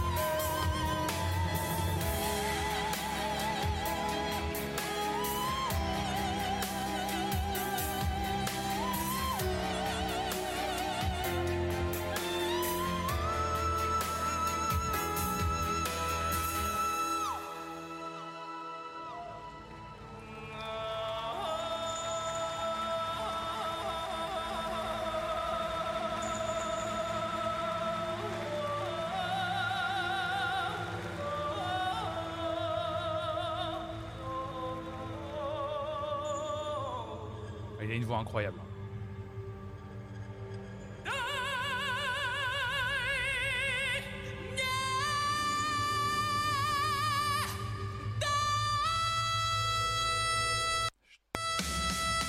Il a même fait planter le son.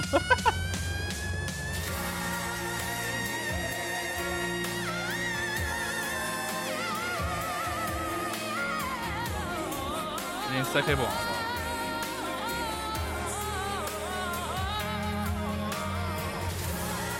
Bah c'est un kazakh, euh, sonorité kazakh. C'est un kazakh.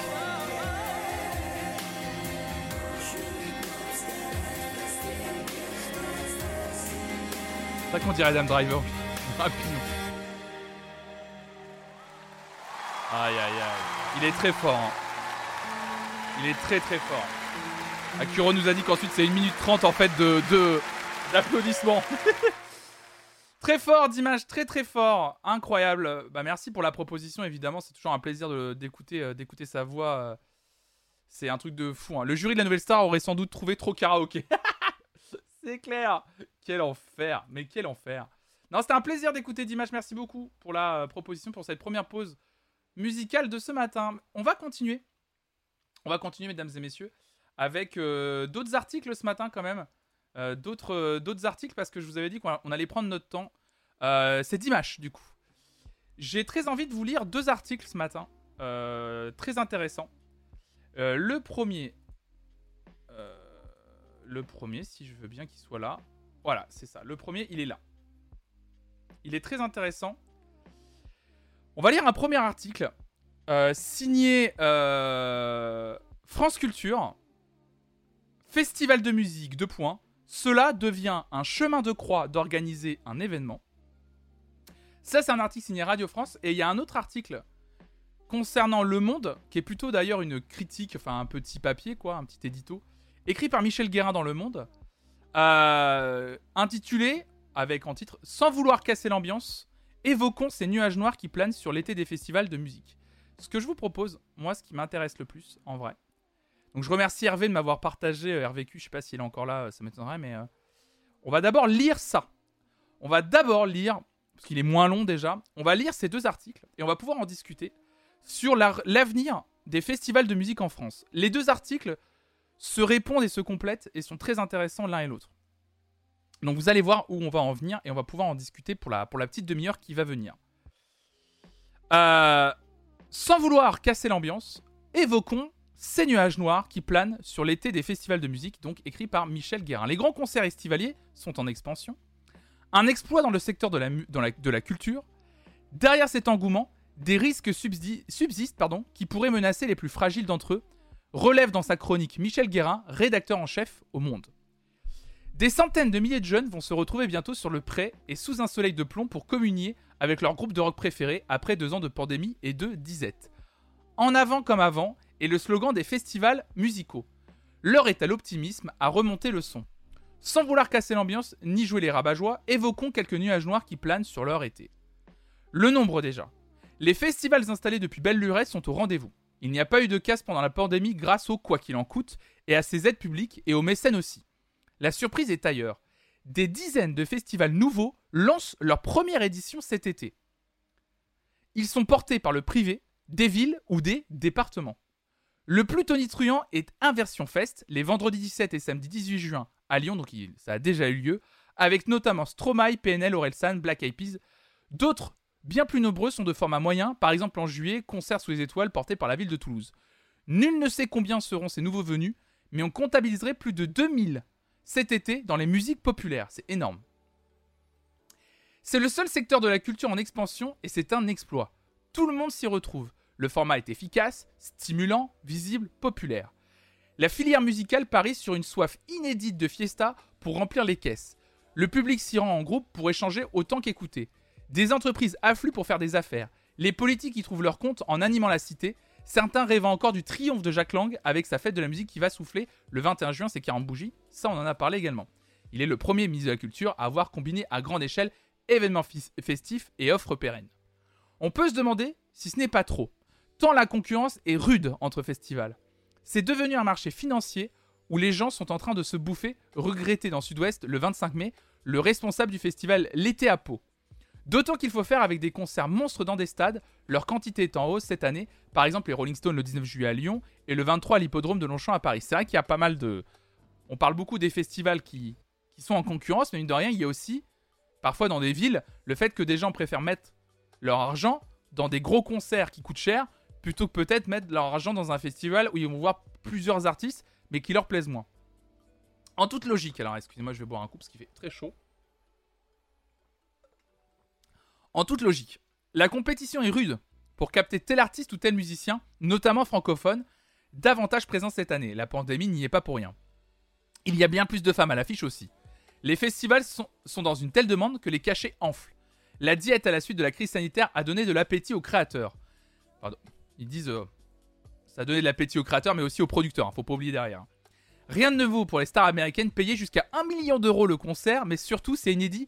Tous les musiciens profitent de cette spirale financière. Le Prodis, un organisme qui réunit la filière musicale privée, évalue la hausse des cachets à 30% ou 50%. Donc ça, c'est une source de Télérama du 11 juin. C'est énorme. hein. C'est-à-dire que la plupart des musiciens qui viennent aujourd'hui ont une augmentation de cachet soit de 30%, soit de 50% maximum. C'est énorme. Donc évidemment, vous en doutez, derrière, il y a un autre truc qui arrive. Les tickets. Les tickets s'en trouvent souvent plus chers. Parfois non. Car il ne faut pas perdre le public en route. Va-t-il répondre à cet appel festivalier? C'est toute la question. Les organisateurs, les organisateurs pardon, reconnaissent que la situation est tendue. Le Printemps de Bourges a affiché 30% de fréquentation en moins en avril.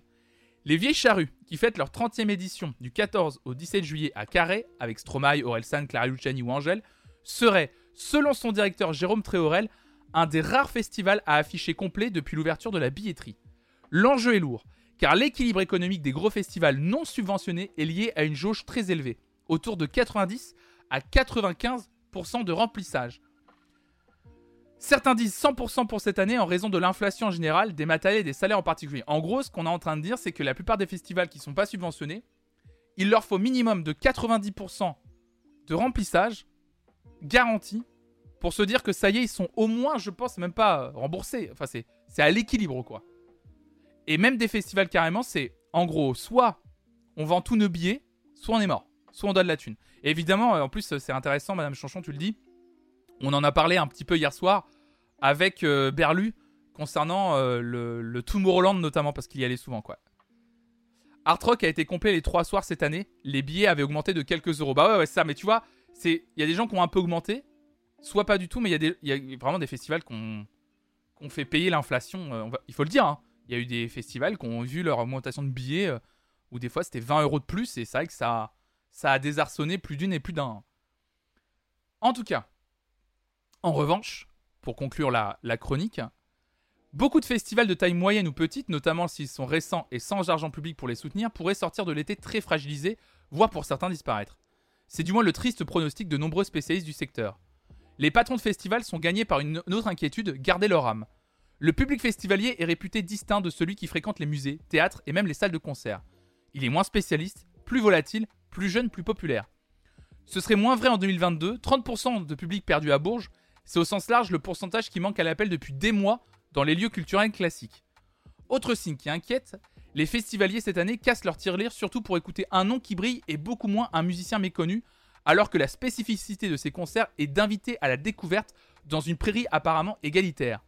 De la même façon, les jeunes de 15-18 ans choisissent souvent ce format festif pour la première fois de leur vie pour découvrir un artiste. Ces événements jouent donc un rôle social précieux. Afin qu'il reste incitatif, beaucoup de festivals ont pris des mesures visant à lutter contre les violences sexuelles lors de concerts et à corriger une empreinte carbone médiocre. Sachant tout cela, Jean-Paul Roland, le patron des Eurokéennes, donc à Belfort, se demande si ces jeunes, nourris aux écrans pendant deux ans, on les a gardés ou on les a perdus. S'en préoccuper est le meilleur garant de l'avenir des festivals. Salut Gaël, salut à toi.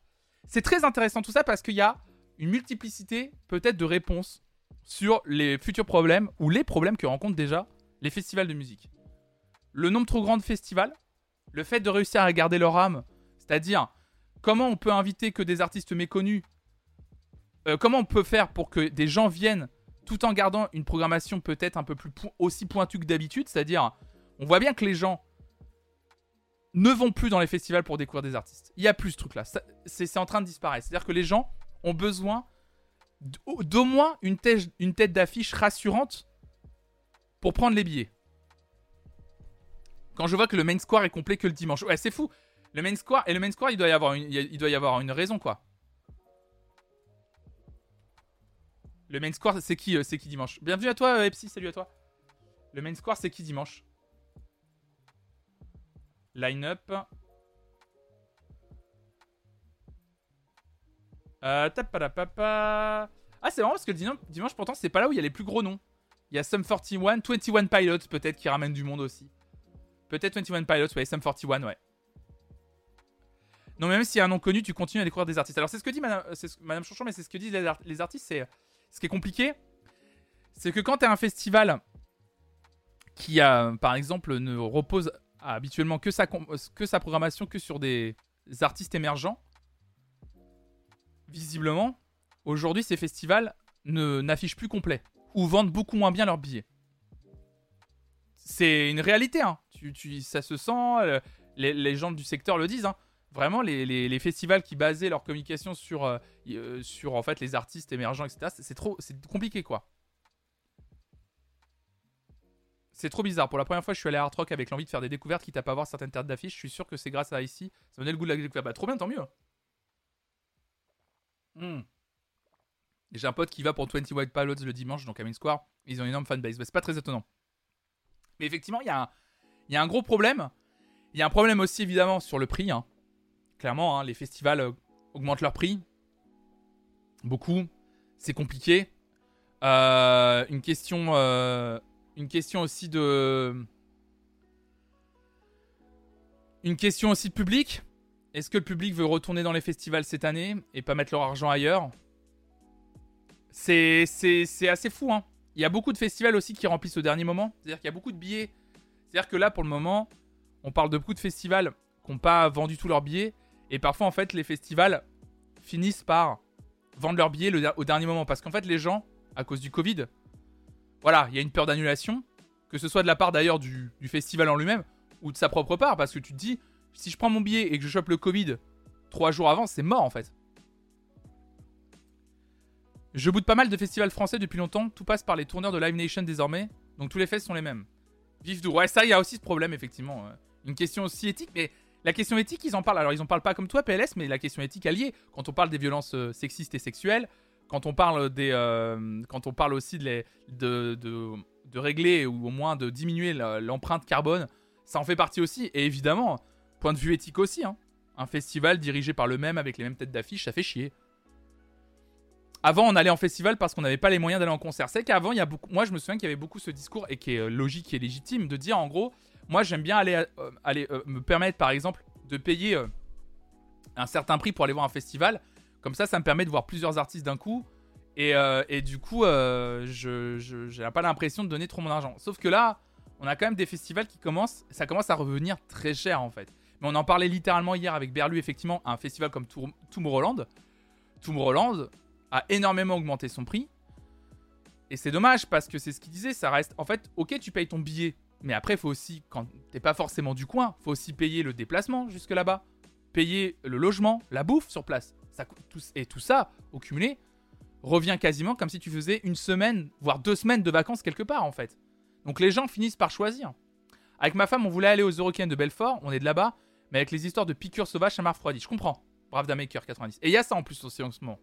C'est vrai qu'on n'a pas reparlé des piqûres, mais il y, a ce- il y a ce problème là aussi en ce moment.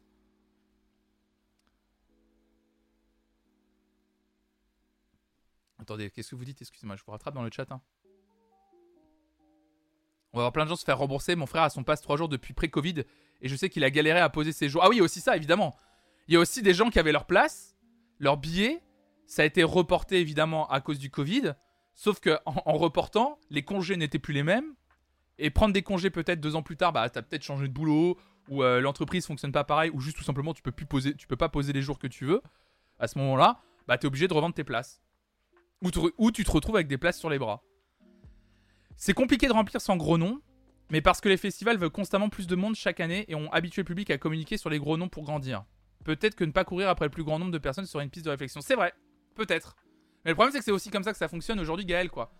Moi, je vois, par exemple, je vais vous donner l'exemple d'un festival à Nantes qui s'appelle Scopitone, qui est un festival de musique électronique, qui pendant des années a reposé sa programmation et sa communication sur des gros noms, a décidé il y a 4-5 ans de complètement changer la figure du festival, alors notamment pour des raisons logistiques à un moment donné, c'est parce qu'en fait le lieu du festival a dû changer, etc., dans une plus petite salle, et ils ont décidé d'en faire un festival de musique électronique émergente, donc en invitant des plus petits noms, et en faisant aussi tout un festival qui dure une semaine avec des installations dites euh, numériques, etc., à travers la ville.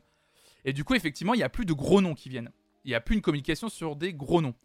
Sauf que du coup, bah, ce truc-là, quand tu as habitué les gens pendant des années et des années à un festival avec des gros noms, quand du jour au lendemain tu passes à un festival d'artistes émergents, tu ne vends plus autant de billets. Mais c'est comme ça et c'est normal. À un moment donné, on a envie, enfin, on a toutes et tous envie de faire des découvertes, mais en vrai, on a toutes et tous envie aussi d'être un peu dans nos pantoufles et de se rassurer en se disant que oui, je paye tel prix, mais je sais aussi que je vais peut-être voir trois artistes pas très connus que je vais peut-être découvrir, mais je vais peut-être voir un ou deux artistes qui quand même sont des gros noms et il y aura, cette sensation de ah j'ai payé 90 balles mais ça les valait quoi tu vois c'est logique.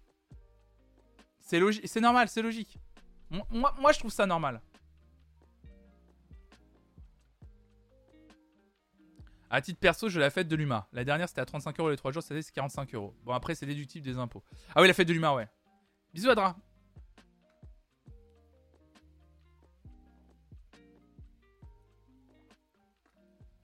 Il y a aussi de cooles initiatives comme le Pitchfork Avant-Garde avec des petits noms et à prix plus ou moins abordable. Ouais, c'est cool. Mais c'est vrai que c'est dommage du coup de se retrouver avec euh, soit l'un soit l'autre quoi. Je vais parler de, la Grande-Bretagne. Ici, la crise de l'énergie a triplé les factures, alors l'amusement des Anglais passe après ta survie. Depuis la fin de l'année, le prix moyen des billets a augmenté de 27% après l'inflation. Ouais, c'est ça en fait. Mais euh, évidemment, les gens, évidemment, les gens préfèrent payer leur, leur panier de courses plutôt qu'un billet pour aller voir un concert. Ça, c'est tout à fait normal en fait. C'est même logique. C'est complètement compréhensible que des gens préfèrent payer euh, leur bouffe plutôt que de subir, euh, plutôt que de manger des patates et de se dire c'est cool, j'ai vu, euh, vu Stromae, euh, je comprends. Ils vont passer et puis en plus il y a toute une logique aussi qui est rentrée. C'était à double tranchant hein, les concerts gratos et compagnie pendant le confinement.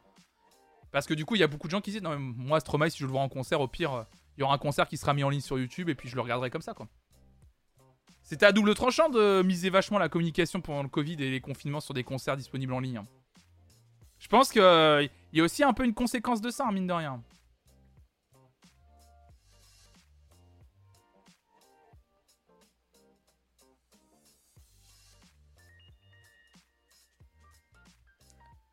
Que je vais faire pour continuer, parce qu'il est que 10h20, pour qu'on continue la réflexion, justement, je vais vous lire l'autre article vous allez voir qui est tout aussi intéressant. Euh... Hop là, si je peux faire... euh, Voilà. Est-ce que c'est bon ça ou pas? Ok, c'est bon, c'est ça. Pour le coup, j'ai un énorme doute si quelqu'un peut me confirmer, genre plus ou moins 2017-2018, on est bien d'accord que les billets du Main Square c'était environ 30 euros. Ah, pour le coup, Main Square, je sais pas. Et du coup, l'autre article que je voulais vous lire, qui est un peu sur certains aspects la même chose, hein, qui reprend un peu les mêmes, éléments que la chronique euh, qu'on a lue euh, du rédac chef du monde. Cette fois-ci, c'est France Culture qui partage euh, cet article. Festival de musique, cela devient un chemin de croix d'organiser un événement. Là, on est plutôt sur la partie organisationnelle, donc ce qui apporte des éléments supplémentaires à ce qu'on vient de dire. Donc effectivement, les festivals ont été réduits au silence durant deux années pour cause de crise sanitaire. Cet été, ils sont de retour et ils n'ont sans doute jamais été aussi nombreux. Donc on a compris et on a, on a entendu qu'il y avait même des créations de festivals, plus que d'habitude. Donc si certains affichent une fréquentation au beau fixe, pour d'autres, faire revenir le public s'annonce plus compliqué. Et après ces deux années de pause forcée, de nouvelles difficultés sont apparues, notamment l'inflation, qui perturbe les budgets. Sous une chaleur de plomb, à l'ombre de quelques arbres à l'hippodrome de Longchamp à Paris, 120 chefs d'équipe sont réunis. Ils encadreront les 2500 festivals du festival Solidays, qui débute ce vendredi ou c'était vendredi dernier. Luc Baruet, euh, non c'était ce vendredi, non c'est ce, vendredi. Pardon, excusez-moi, je me suis planté, c'est ce vendredi que démarre Solidays. Donc Luc Baruet, le fondateur et directeur de l'association Solidarité SIDA et de Solidays, prend le micro et leur explique que la préparation de cette 24e édition n'est pas simple. Pour la première fois, une annonce a dû être diffusée pour recruter des bénévoles qui manquaient pour cette année. La fréquentation va battre un record. 240, fes- 240 festivaliers, c'est peu. 240 000 festivaliers sont attendus sur les trois jours de concert. Une très bonne nouvelle d'un point de vue financier liée aux recettes de billetterie, reconnaît Luc Baruet. Mais ce n'est pas pour autant que les bénéfices, intégralement reversés à des programmes d'aide aux personnes atteintes du sida ou à la prévention de la maladie, seront plus importants. Les charges augmentent aussi. Parce que dans la période actuelle, tous les coûts de production augmentent, tous les prestataires sont en difficulté en termes de ressources humaines ou de suivi. Il y a tellement d'événements et d'activités que c'est dur pour tout le monde. Impossible donc pour le moment de dire si davantage d'argent sera récolté pour financer des programmes. On est content de battre le record de fréquentation et de se retrouver, explique Luc Baruet, mais on se retrouve dans des conditions plus difficiles. On dépense de l'argent pour des sujets sur lesquels on avait réussi à faire des économies par le passé, donc d'un point de vue militant, on est un peu frustré. Et à la fois, c'est un principe de réalité, on évolue dans un écosystème qui est sérieusement challengé en ce moment. Bah oui, évidemment, il y a plein de choses qui évoluent. Dans les bureaux du Festival du Printemps de Bourges, on en parlait, la poignée de salariés ne décroche pas leur ordinateur. Il ne reste que quelques jours pour finaliser le festival, qui a eu lieu à nouveau en grand format cette année. Donc ça, on revient un peu dans le passé. Évidemment, où ils ont vendu 30% de billets, de billets en moins. Donc ça, c'est vraiment compliqué également. Ça a été vraiment euh, compliqué pour eux. Euh, et oui, aussi, euh, évidemment aussi, l'article parle d'un truc qui est très intéressant. Euh, comme quoi, euh, Marie Rigaud, pardon, le printemps de Bourges, le de Pérouge, pardon. En 2019, le printemps de Pérouge, dans l'Ain, 45 000 personnes s'étaient rassemblées lors des 5 jours de concert. Pour cette 25e édition, les organisatrices attendent quelques 60 000 participants et participantes. À un peu plus de deux semaines du début des festivités, seuls 70% des billets avaient été vendus. Marie Rigaud, la fondatrice et directrice du Printemps de Pérouge, explique avoir bénéficié du report de date, ça vous en parlez dans le chat. Les personnes qui avaient déjà acheté leur billet pour l'édition précédente, annulée dans son format classique, ont pu le conserver pour 2022. C'est le cas pour le concert de Sting, notamment qui affiche complet. En fait, c'est aussi ça, je pense. C'est qu'il y a beaucoup de gens qui se sont retrouvés à avoir des reports de billets, et ça j'y pense, mais dont les têtes d'affiche qui étaient prévues deux ans avant ne reviennent pas. Donc forcément, les gens, ça les intéresse plus aussi. Par exemple, on t'annonce, bon là, Sting revient, mais par exemple, on t'aurait annoncé deux ans avant, alors tu prends ton billet pour tel festival pour voir en partie Sting. Toi, tu dis, je prends mon billet pour voir Sting, mais en plus, je vais en profiter pour voir d'autres personnes. Sauf qu'on t'annonce, alors, il y aura plus Sting, mais il va être remplacé. T'as encore ton billet pour ce festival. Potentiellement, tu pourrais te dire, bah tant pis, je vais pas voir Sting, je vais voir d'autres artistes. Et un autre artiste un peu gros qui remplace ce Sting. Sauf qu'à l'avant tout, t'avais pris ton, billet pour Sting. Bah moi, ça me paraît logique qu'il y a quand même une petite partie de toi qui te dit, bah non, je vais lâcher mon billet en fait. Je, vais me faire rembourser. Parce que moi, j'ai pas payé pour voir euh, autre, enfin, d'autres personnes que Sting, quoi. Ça m'est arrivé un festival en 2020 avec un groupe que je voulais voir absolument et qui s'est séparé depuis. Ouais, c'est ça. Comme Céline Dion Vieille Charrue, la même chose. Céline Dion qui, pour moi, euh, on en reparlera, euh, on attendra de voir. hein. Je vais faire un peu le flonflon Nostradamus. hein. Et comme d'habitude, je vais peut-être me planter. Euh, euh, Céline Dion qui devait euh, faire cette année, qui finalement a encore repoussé pour euh, Vieille Charrue 2023. Moi, je suis quasiment sûr que Céline Dion ne remontera pas sur scène. Mais on en reparlera de ça un jour. Je vais avancer dans l'article parce qu'il est très long l'article de France Culture et je, vais vous le partager si ça vous intéresse. En plus, il est également en format audio pour celles et ceux que ça intéresse. Voilà. Donc en plus, l'article reparle du printemps de Bourges, etc., du baisse de fréquentation, etc. Euh, en plus, le printemps de Bourges, c'était assez particulier. En fait, on parle beaucoup de la, baisse de fréquentation du printemps de Bourges avec 30% en moins, mais il faut pas oublier que le printemps de Bourges était en avril, et en avril, on avait encore beaucoup d'incertitudes concernant le, Covid. C'était encore, entre guillemets, comme le dit le patron, c'était encore la fin du Covid, entre guillemets, quoi. Euh, c'était, euh, c'était, c'était, très compliqué. En tout cas, Paul Rondin, co-président de France Festival, qui regroupe 80 festivals en France, estime que cette différence, donc c'est la différence entre les, les, fréquentations, euh, s'explique car certains événements ont la réputation d'être toujours complets et rapidement. Dans ce cas, les festivaliers n'ont pas attendu. En fait, c'est ça aussi, c'est une question de réputation. Quand tu as des festivals dont tu sais que les billets sont très vite vendus chaque année depuis des années, forcément les billets sont très vite vendus. De base, en fait. Quand tu as des festivals qui affichent complet, même en temps de Covid, même en- là maintenant, c'est parce qu'en général, ce sont des festivals qui ont toujours eu la réputation d'avoir des billets qui partaient hyper rapidement. Meilleur exemple, le Hellfest. Évidemment, le Hellfest a toujours la réputation depuis 5-6 ans que tous les billets partent hyper rapidement, que la billetterie est prise d'assaut et que c'est hyper dur de trouver des billets euh, euh, même, au bout de deux jours de mise en ligne, quoi. Oui, il y a aussi l'existence du pass vaccinal en avril, évidemment. Euh, pour les autres, on ne peut pas parler de désaffection, mais d'une prudence qu'on peut expliquer par la succession de vagues sanitaires. Ça, vous l'avez dit également. L'article reparle également de l'inflation, qui a fait exploser les coûts pour les festivals. Les budgets étaient bouclés, mais il y a plusieurs mois, tout comme le prix des billets. Impossible donc de compenser cette hausse soudaine. Le coût des transports a augmenté aussi, de 15 à 20%. C'est vrai qu'on parle aussi d'un truc, c'est quand on parle d'inflation, on parle pas que de l'inflation du prix que coûte l'organisation d'un festival. On parle aussi de l'inflation que coûte pour les gens de se déplacer, que ce soit les artistes, mais aussi les gens. Aujourd'hui, on n'oublie pas que le prix du gasoil est à plus de 2 euros, voire 2,10 euros. Évidemment, des gens qui avaient prévu d'aller au, lieu du festival en voiture, il y a deux ans, deux ans plus tard, se disent Ouais, bah 2,10€ le, le plein, quoi. Enfin, 2,10€ le plein, 2,10€ le prix du litre, pardon. Parce que 2,10€ le plein, on prend évidemment. Mais 2,10€ le plein, au litre, c'est énorme. Évidemment que les gens se disent Waouh, bah en fait, euh... ouais, bah en fait, euh, je sais pas si on va y aller finalement au festival 1.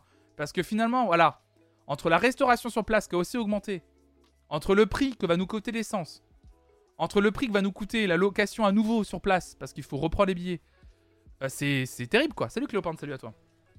Donc, tous les coûts inhérents à l'organisation du festival ont augmenté en moyenne de 15%. Ça, c'est ce que dit Elsa Charrier, une des organisatrices du Printemps de Pérouge. Effectivement, et une inflation qui met à mal l'équilibre global, hein, évidemment, qui, euh, qui entraîne des pertes pures et des pertes nettes. Et ça, c'est difficile. Et il n'y a pas de levier pour contrebalancer. C'est soit tu remplis à 100% du coup ton festival, soit t'es mort. Donc c'est très compliqué, quoi. En gros, c'est les hausses hein, qui posent problème, hein, le, plus. C'est vraiment. euh, et les productions, hein, c'est ce qu'il disait sur les cachets, etc. Ça, on l'a déjà lu. Euh, et surtout aussi la pénurie de main-d'œuvre aussi. Et ça, c'est un autre problème. Ça, euh, l'article en parle de Radio France et c'est très intéressant. Ils avaient un peu introduit l'article sur la pénurie de bénévoles, mais aussi la pénurie de main-d'œuvre. Il y a beaucoup du genre de secteurs qui ont décidé d'arrêter aussi à cause du Covid. Ça, c'est un vrai truc. hein. L'article de Radio France le dit. Les deux années de crise sanitaire ont parfois eu raison de la main-d'œuvre. Sans travail pendant de le mois, certains ont fini par changer de métier. Ajouté à cette profusion, cette d'événements, il est parfois difficile de trouver des professionnels. Ainsi, au Francofolie, il manque 10 à 15 postes très importants, et notamment des scaffolders, ces personnes chargées du montage des structures dans le monde de la musique. En dehors de ces 5 salariés permanentes, le printemps de Pérouge ne fonctionne qu'avec des bénévoles, un noyau dur de 60 personnes, jusqu'à 400 pour les soirées les plus importantes. Heureusement qu'il y a des bénévoles. Parce que sur des postes importants qui méritent d'être payés, vous avez vu, il n'y a plus de main-d'œuvre. Mais en même temps, comment ne pas être dégoûté par une industrie qui. euh, par, un. Une industrie, pardon, c'est pas une industrie. Mais par un secteur dont le ministère ne les a pas soutenus pendant deux ans. Euh, je prends position, hein, mais à travers tous les, arli- euh, tous les articles qu'on lit depuis plus d'un an et demi sur cette chaîne, on s'est bien rendu compte que le ministère de la Culture était aux abonnés absents au moment de soutenir euh, toute l'industrie et tout le milieu musical. hein. Ça a été terrible, hein, vraiment. hein. Donc c'est très compliqué tout ça. C'est très compliqué. Euh, Il y a des. évidemment, il reparle après de l'an- de l'annulation, etc. de comment il faut. de comment il faut gérer. Il parle aussi évidemment de tout l'aspect. L'article est très intéressant. Sur le phénomène des piqûres aussi. Je vais pas tout vous lire parce qu'évidemment, euh, c'est un peu tout ce dont on discute depuis euh, maintenant euh, plus d'une semaine et la reprise en dur de tous les festivals musicaux, notamment sur les équilibres budgétaires, les conditions climatiques parfois compliquées aussi. Des gens, par exemple, moi je sais qu'il y a des gens qui ont décidé de ne pas aller au Hellfest le week-end dernier parce qu'ils annonçaient 40 degrés et qu'ils savaient qu'ils n'allaient pas pouvoir supporter la chaleur. J'ai vu quelques tweets passer. C'est peut-être minoritaire, mais ça joue aussi les conditions climatiques, évidemment. Euh, le phénomène des piqûres, le phénomène, évidemment, euh, sur le- les victimes de violences sexistes et sexuelles pendant les festivals. Tout ça, ça compte. C'est oublier les intermittents prolongés sans euh, travailler pendant deux ans. De dire qu'ils n'ont pas soutenu. De quoi? C'est oublier les intermittents prolongés sans, leur pendant deux ans de dire qu'ils n'ont pas soutenu. Ah non, j'ai pas oublié, Sylvain Tarba. J'ai pas oublié. Le problème, en fait, c'est pas une question de. Donc, bienvenue à toi. C'est pas une question de. Je les ai pas oubliés. Le problème, c'est que factuellement, euh, la prolongation des intermittents prolongés pendant le Covid ne les a pas tant soutenus que ça. Et je dis ça parce que j'ai déjà eu, c'est la première fois que tu es sur cette chaîne visiblement, j'ai eu des gens directement concernés par cette question qui sont venus en interview sur cette chaîne et qui nous ont expliqué que ce n'était que repousser le problème de l'après sur Ah la oui. déclaration, etc. de leurs de leurs soucis. C'est-à-dire que c'était bien beau de, les- les- de- de dire bon allez on vous donne euh, un an de plus, un an de soutien. Leur statut restait extrêmement précaire parce qu'il n'y avait jamais l'après. Et que du jour au lendemain, quand ils ont le ministère a dit n'a plus donné de nouvelles sur est-ce qu'ils vont être prolongés ou pas, ça n'a pas réglé le problème des fameuses heures qu'ils devaient déclarer en fait, du nombre d'heures qu'ils devaient déclarer. Ça a été le gros souci en fait. C'est-à-dire qu'ils n'ont pas eu le droit à un sursis. Alors c'était bien beau de continuer à prolonger les aides, mais eux ce qu'ils demandaient c'était quelque chose de plus précis, avec une euh, un vrai accompagnement en fait. Et l'accompagnement n'a pas été là. Le ministère de la Culture n'a pas. Ouais, ça a juste reculé un vrai problème. Ça a été juste une façon de dire ouais, ouais, ouais, ouais, ouais, ouais, ouais, on prolonge et puis on verra. On prolonge vos indemnités puis on verra. Quoi, vous voulez, euh, vous voulez en fait une période, euh, une période tampon où vous allez pouvoir faire vos heures en post-Covid. Comme ça, vous pourrez regagner vos, indemnités. Euh, on pourra en reparler à la fin ou ok. Après, c'était, puis quand c'est arrivé, c'était ah oui, ah vous nous aviez demandé ça. Bah trop, trop tard. Qu'est-ce qui aurait été possible à part attendre le retour des prestats? Bah ça justement.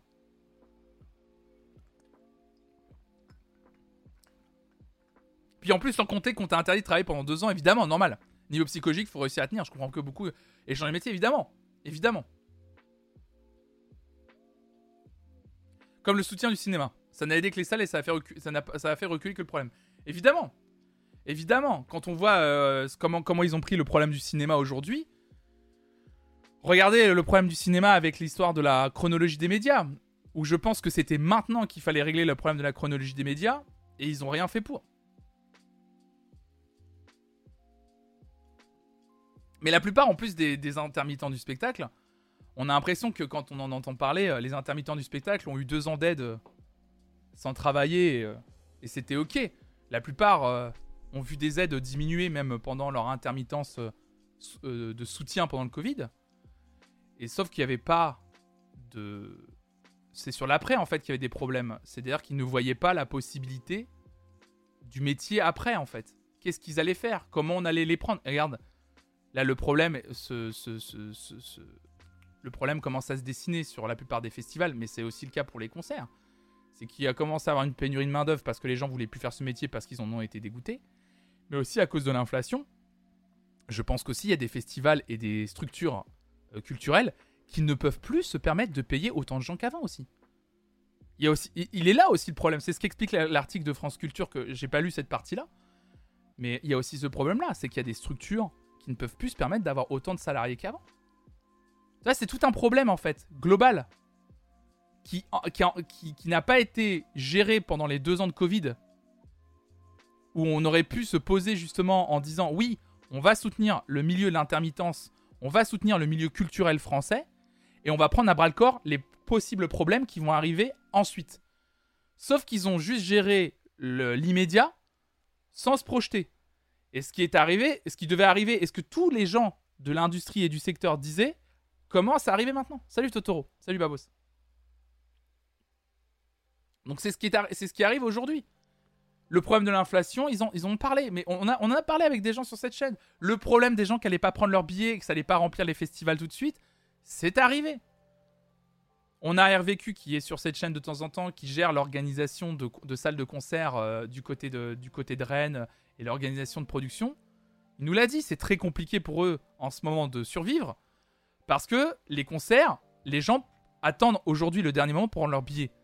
Et parfois, en fait, des gens pensent même des fois que les concerts sont déjà complets et du coup ne regardent même plus. Si les concerts, il y a, en fait, c'est des problèmes multiples qui se multiplient, qui s'empilent, et on se retrouve avec des concerts qui n'affichent pas complet. Et du coup, bah, les salles et les producteurs et les tourneurs s'y retrouvent plus. Est-ce que ça peut transiter vers un nouveau modèle économique des festivals? Plus professionnalisé, mais avec des billets plus chers, comme en Allemagne, il me semble. On va y arriver, peut-être parole, je pense. Je pense que c'est ce qui va finir par arriver. Moi, je pense qu'on. On en avait parlé également avec. Bah, je crois que c'est Hervé qui était carrément venu sur la chaîne pour en parler. On risque d'arriver. On est sur c'est très marrant que cette année, il y a beaucoup de festivals qui se soient créés, mais c'est ce que dit l'article aussi. Mais, mais de rien, peut-être que ce sera des one-shots et que beaucoup de festivals vont mourir. On va peut-être arriver effectivement à un système où il y aura à l'avenir moins de festivals qui vont capitaliser plus de plus de d'artistes avec des programmations plus longues mais avec des billets qui coûtent plus cher. J'ai l'impression que les gens ont perdu l'habitude de venir en concert avec le Covid. Maintenant, ils prennent même pas le temps de regarder ce qui se passe près de chez eux. Je sais pas. En fait, je sais pas, Daegu. En fait, c'est une bonne question sur l'habitude des gens. Euh, la tendance montre quand même les gens aiment aller au concert. En fait, c'est pas ça, c'est ce que je disais tout à l'heure. Il y a une vraie tendance qui se dessine aujourd'hui. C'est que les gens sont prêts à se déplacer si dans les concerts qu'ils vont voir, là on parle de festival, donc il y a des multiples concerts, il y a quelqu'un qu'ils connaissent. C'est-à-dire que se déplacer pour faire des découvertes, c'est plus dans la tendance. Le problème, c'est que si les prix augmentent alors que les pouvoirs d'achat n'augmentent pas, bah forcément, il y a moins de monde dans les salles de concert. Ah oui, oui. Ah oui, il y a aussi un truc très mécanique. hein. Il y a aussi un truc, effectivement, qui est très mécanique. Euh, évidemment, le pouvoir d'achat euh, des Français a diminué. Euh, évidemment, euh, c'est ce que je disais tout à l'heure. Au bout d'un moment, quand tu dois choisir entre, euh, payer ton paquet de pâtes et payer un billet de concert, bah, ton choix est rapidement fait, en fait. Évidemment. Art Rock a envoyé un questionnaire après le festival. Il y avait toute une partie sur les habitudes culturelles post-Covid. Je crois qu'il y a vraiment l'inquiétude que tu relèves. Ah oui, oui, oui, oui, bien sûr.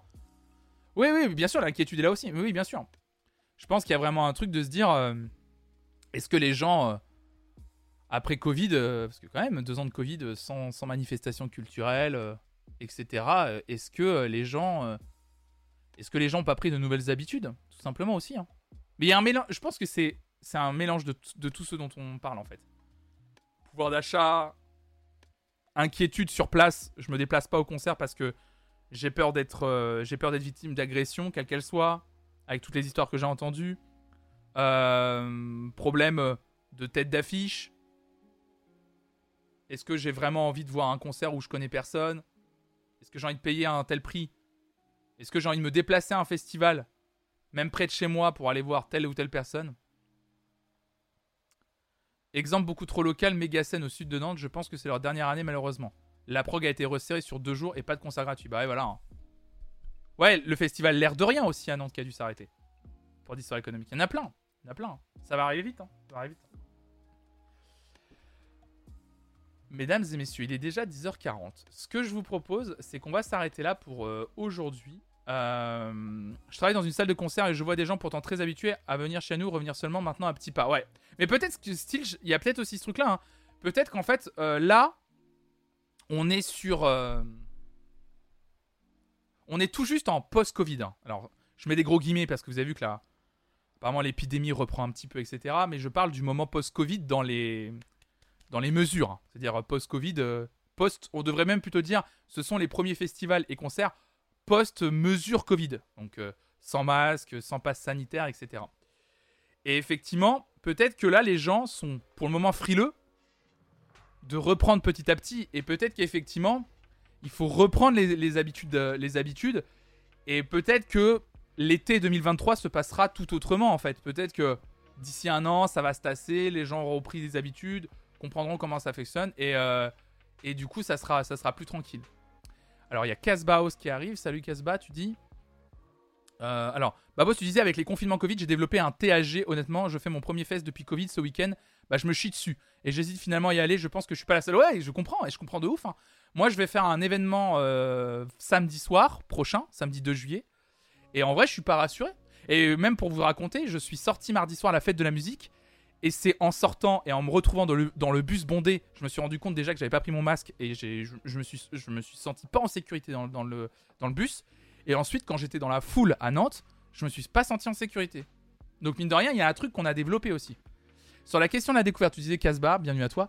Je pense que ça dépend aussi que ça dépend aussi du type de festival. Ceux qui ont une forte identité, qui se positionnent en tant que festival de niche spécialisé et proposent une vraie expérience. Ouais, j'en parlais là tout à l'heure. J'en parlais tout à l'heure, ouais. Et c'est plutôt les festivals middle qui vont en pâtir de ça, ouais. Ceux qui fonctionnent à la fois sur la découverte et à la fois sur une tête d'affiche de temps en temps, ouais. Salut Opal, bienvenue à toi. Est-ce que ça peut pas faire remonter les petits festoches locaux en mode concert gratos et full bénévole? Moins de monde, moins speed, tout ça. Peut-être aussi le petit chavert. C'est une bonne réflexion. C'est une bonne réflexion. Peut-être que ça va, que tout ça va finir par ouais, Peut-être en fait qu'il va y avoir, mais en fait euh, finalement comme dans la société, on vit dans une saucisse.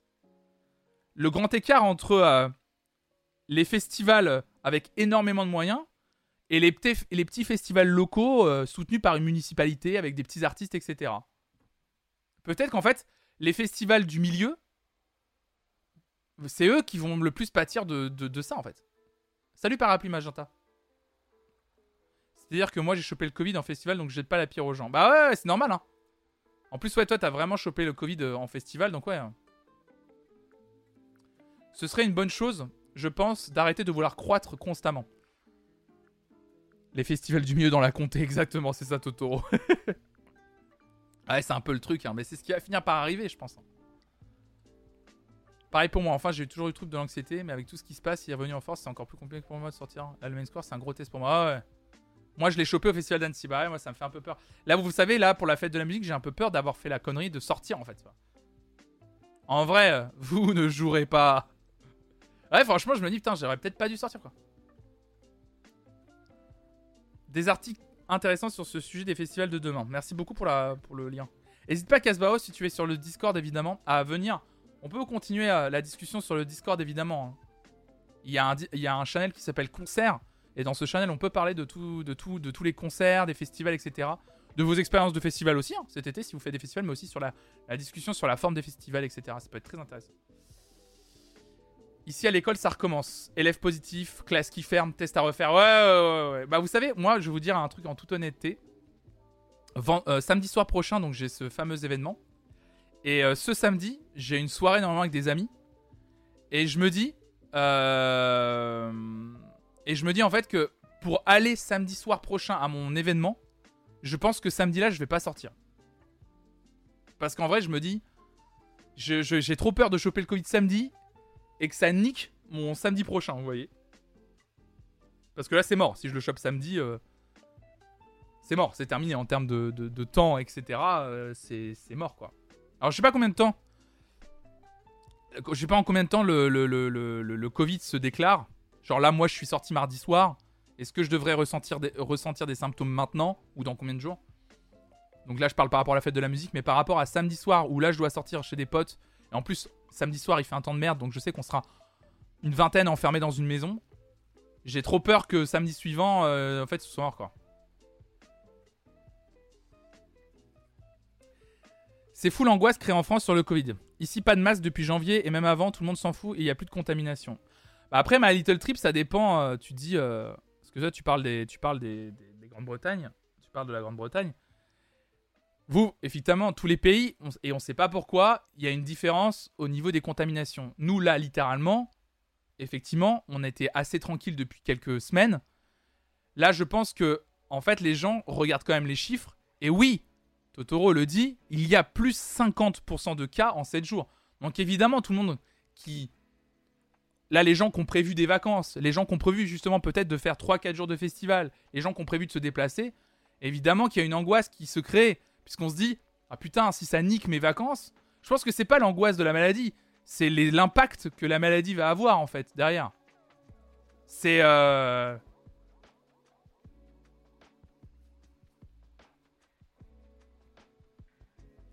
Ils ont clairement dit à la radio que depuis qu'on n'a plus besoin du masque, les cas ont beaucoup monté. Bah ouais, ouais. Après, c'est toujours la même histoire. Plus il y a de cas, plus les gens se testent, et ainsi de suite. Évidemment, il y a aussi ça, ouais.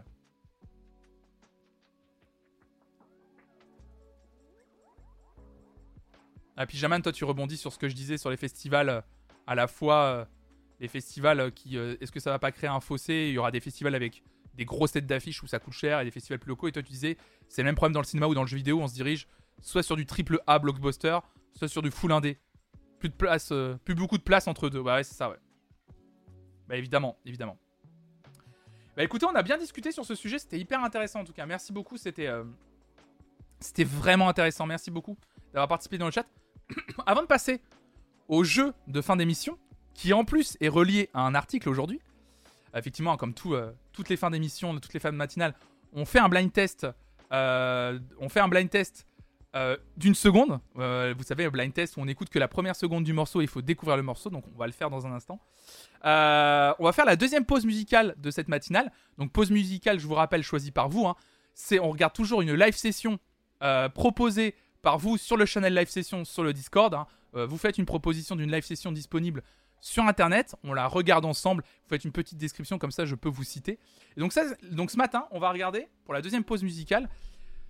C'est le QG de maman qui a fait euh, la proposition. Suite à la proposition de Miss Mev, ça m'a fait penser à une émission de Taratata où on, voyait Gaël, elle, danser avec M. Mais aujourd'hui, ce n'est pas ce que je vais vous proposer, car dans ce même Taratata, on avait, et là ça va vous plaire, Silly Boy Blue qui interprétait Complicated avec Isia. Isia Higelin évidemment. Donc Isia Higelin, Silly Boy Blue, pour une reprise d'Avril Lavigne. En plus, je crois que ça a été diffusé il n'y a pas si longtemps que ça, il y a moins d'un mois, un truc comme ça. Donc on va regarder ça évidemment. Ce matin, ouais, là, voilà, là, là, là, il y a la team. euh, évidemment, il y a la team euh, qui se, qui se réveille. Le FC, euh, le FC Silly Boy Blue en puissance. Silly Boy Blue, Easy Higelin, Complicated, qui reprennent Avril Lavigne. C'est parti, on regarde ça ce matin.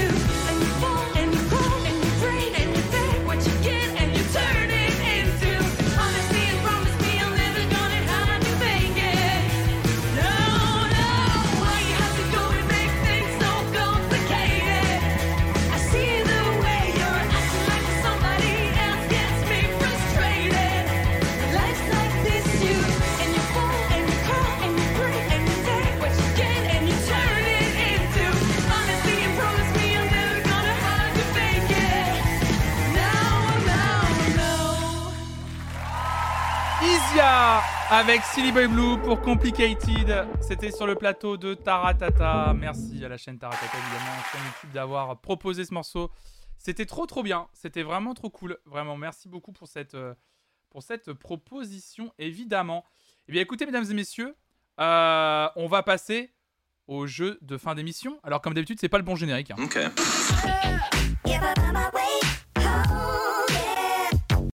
Je vais faire les bons génériques pour celles ceux qui regardent en direct. On va passer au jeu de fin d'émission. Salut Nereva, bienvenue à toutes et à tous. Blind test de fin d'émission, comme d'habitude, mesdames et messieurs. Euh, on va. euh, vous allez vous battre, évidemment, pour qui va gagner le statut VIP pour. euh, bah là, pour le coup, même pas pendant 24 heures. Parce que là, comme il n'y a pas de jeu demain matin, c'est jusqu'à lundi prochain, 10h30. Euh, Est-ce que Rousseur au miel, je sais même pas si Rousseur au miel est là ce matin. En tout cas, Rousseur au miel, du coup, qui avait gagné sur deux matinales euh, d'affilée, du coup, perd son diamant. Voilà, qu'il a eu pendant, l'a eu pour, pendant, pendant, 20 pendant même plus de 48 heures. Du coup, bravo à toi, euh, Rousseur au miel. Donc ce matin, alors ce matin, c'est bien particulier. Puisque, euh, hop là, est-ce que je peux retrouver l'article ou pas? Excusez-moi, je suis en train de retrouver l'article. Voilà, voilà, voilà, voilà. En fait, je suis tombé là-dessus. Alors, je vous demanderai s'il vous plaît de ne pas tricher. Je vous demande de pas tricher. Ça serait cool de pas tricher. Voilà. Et vous inquiétez pas, le blind test n'est pas si compliqué que ça, mais je vous demande juste de pas tricher. Puisque je vais vous lire un article. Alors, je vous le montre pas. Euh, déjà, si Rousseau n'est pas là. En gros, ce qui s'est passé, c'est que j'ai retrouvé un article. En fait, vous savez, il y a un peu une. euh, comment dire Des. euh, comment on appelle ça Des, marronniers dans la presse. Des articles qui reviennent un peu tout le temps. Et des sujets qui reviennent un peu tout le temps, mais que ce soit dans n'importe quel sujet. Et dans le milieu de la musique, je sais pas pourquoi. Oh là là, Rousseur au miel qui débarque. Vous êtes mort, c'est terminé. Vous pouvez plier bagage, voilà. Euh... Non, c'est que j'essaie de, j'essaie de comprendre. Euh... Attends, Totoro. Euh, donc oui, il y y, a des marronniers qui sont là. Et l'un des articles qui revient le plus dans le milieu de la musique, c'est les 10 chansons qui nous rendent heureux selon la science. Ça revient tout le temps. Franchement, et c'est toujours la même étude qui est citée. En mode, c'est toujours la même étude qui est citée. C'est un peu la crèche de Noël de la musique, ouais, c'est ça. Euh, c'est un peu comme eh, les fameuses petites têtes blondes font leur rentrée des classes. C'est un peu la même chose. C'est un classique. Et donc, du coup, le blind test du jour se repose sur ces 10 chansons qui rendent heureux. Donc, aujourd'hui, pas 15 chansons. Euh, et donc, voilà. Et donc, oui, c'est là qu'il faut pas aller voir sur Google, effectivement. Donc, du coup, j'ai décidé de prendre ces 10 chansons qui nous rendent heureux. Pour comme ça, on va les écouter un petit peu. Et j'espère que je vais vous rendre un peu plus heureux en ce jeudi 23 juin. Mais il va falloir surtout les deviner, ces chansons. Donc attention. Une seconde du morceau. Et il faut trouver le morceau en question. Je vais lancer le blind test en question. Hop là. C'est pas aucun samedi. On va partir sur les 10 morceaux. Yes.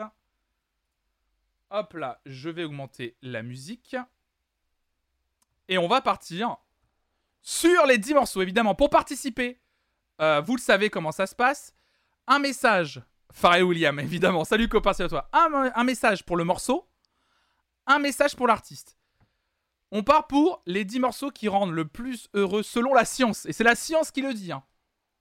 Est-ce que vous êtes prête? Est-ce que vous êtes prêts? À partir du moment où vous mettez un message dans le chat, vous êtes comptabilisé, mais même pas besoin de mettre un message tout de suite. C'est vraiment une réponse, vous êtes comptabilisé. hein.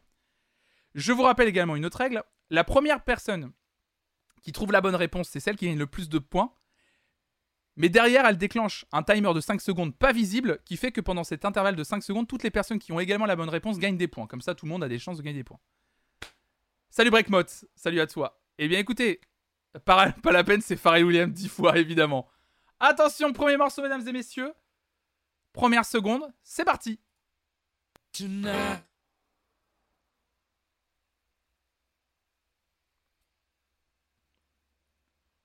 Happy, ça tente Marie. ça tente, ça tente Happy. Ça tente Marie, parce que j'ai vu Marie Boiseau, salut Marie aussi. Salut à toi. Oui Queen Don't Stop Me Now, évidemment pour commencer. Évidemment.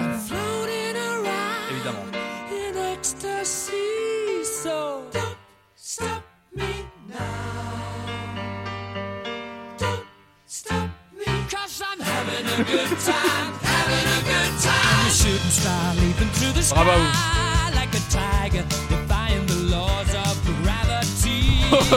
Prochain morceau.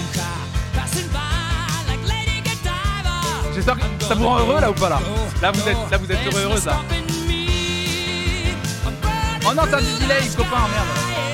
Moi, ça, plus. Alors, petite anecdote, en vrai, j'aime pas Queen, mais c'est le seul morceau de Queen que j'aime. Ce, ce morceau, je le trouve vraiment bien. Il est bien heureux là. Prochain morceau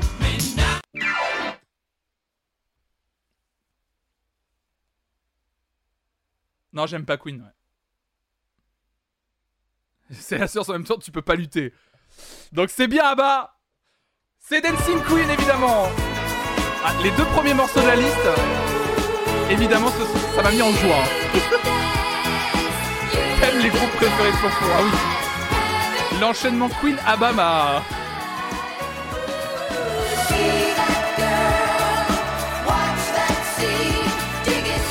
Ah, pour les delays, je peux rien faire à part vous dire de utiliser une autre tablette ou désactiver le.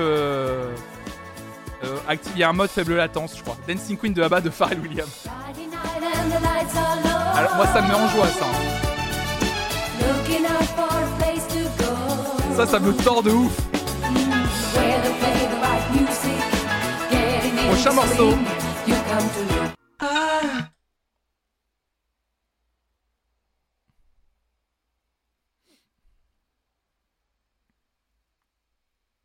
Ah, ça tente Pharrell Williams. The Beach Bots. Pardon.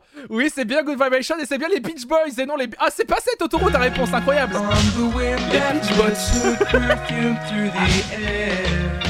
les gens, vous êtes chauds, hein. Vous êtes très chauds. hein. Good Vibration, les Beach Boys. Je pensais pas les retrouver là. En vrai. En vrai, vraiment. J'espère que là vous êtes euh, en joie, simplement. Évidemment, vous.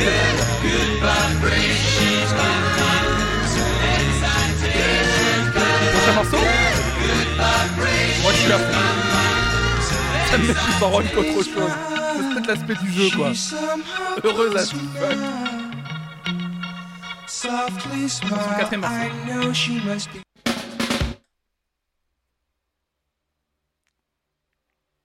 Celle-là, un petit roulement de batterie, un peu plus technique celle-là. La bite a du la Pharrell Williams. Il est insupportable. Oh là là. Oh là là, Marie Boiseau qui trouve Billy Joel. C'est bien Fangirl. Marie Et qui prend la première place du coup. Hein.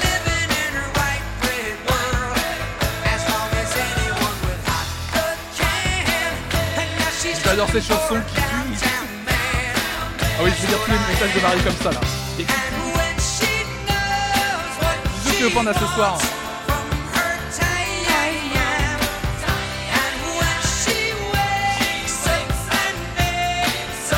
Je vois que tu vas dans le chat. Technique.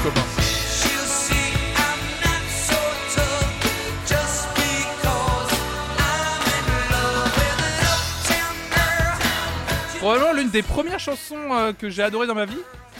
Que j'ai bien aimé en mode je la chantais à tue-tête quand j'étais petit et je me suis rendu compte que c'est de peut-être de là qu'est née ma mon amour pour les chansons un peu de fuckboy, on va pas se mentir. c'est même si elle est joyeuse, c'est une, une chanson de fuckboy. Allez, prochaine chanson.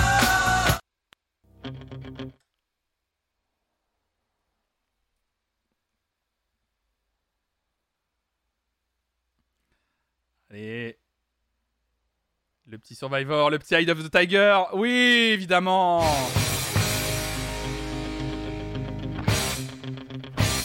Évidemment. Salut à toi, Génial. Salut à toi. Bienvenue à toi. Donc apparemment, c'est une chanson qui rend joyeux les gens. Alors là, moi ça me donne envie de taper dans les sacs comme ça là.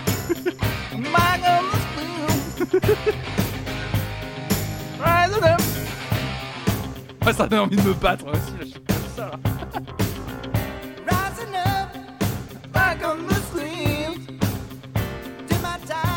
Incroyable. Moi ça me fait penser à une choré en aquagym au collège. Prochain morceau qui rend heureux. Quel est ce morceau.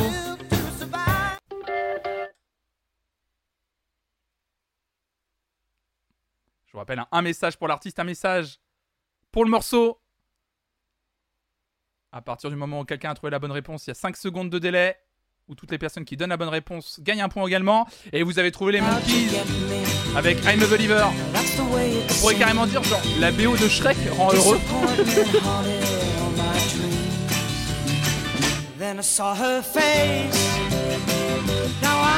tous les morceaux que je vous cite sont vraiment dans l'article en question.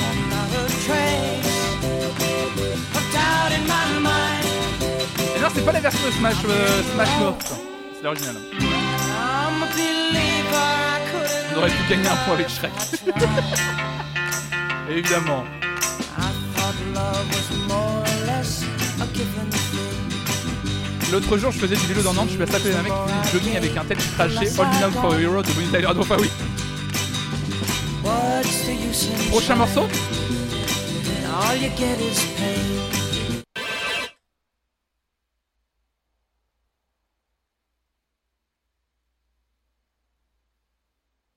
Oh, ça tente à bas Ça tente à bas, mais d'autres gens ont compris ce que c'était Mais oui Mais oui, Marie, c'était bien Cindy Lauper, du coup, il n'y en a que deux Évidemment, Girl Just Want to Have Fun de Cindy Lauper Aïe, aïe, aïe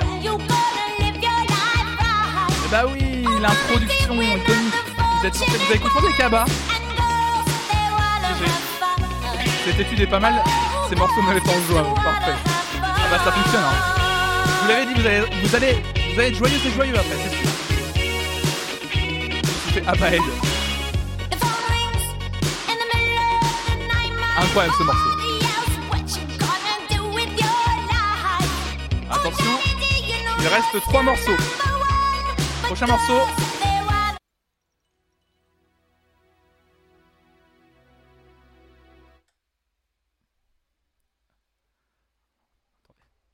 Tendez bien l'oreille. Faut bien tendre l'oreille. Je vais pas pouvoir. Ah merde, Il y a personne qui me le dit depuis tout à l'heure. Personne me dit que dans l'overlay, il y a le nom du morceau qui est noté depuis tout à l'heure. Personne me l'a dit.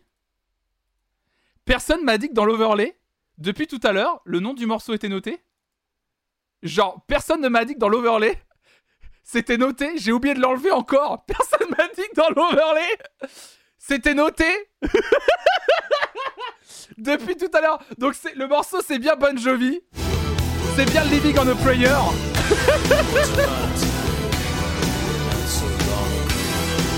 à côté de la note de musique dans la barre en bas. Par contre, c'était bien Bon Jovi. Alors, comment vous avez fait pour trouver Bon Jovi? Parce que c'est fort. Ah, tu joues sans l'image de Totoro. Après, je pense que vous avez pas triché. Euh, Je pense que gens ont entendu. des gens ont entendu l'intro.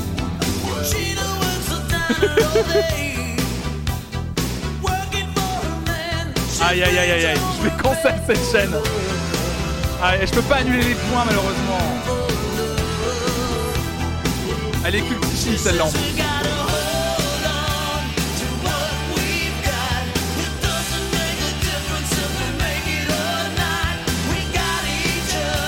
Ça me rappelle euh, Miss Marvel.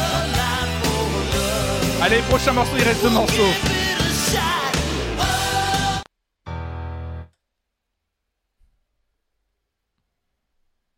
Ah, c'est bon, là vous l'avez entendu la note de piano.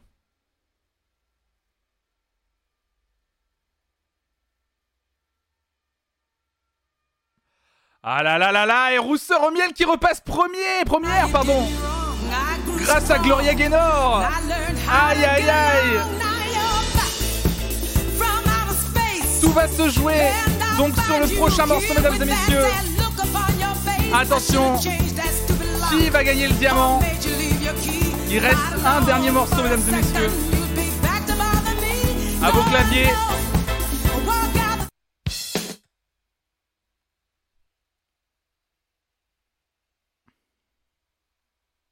Pharrell William.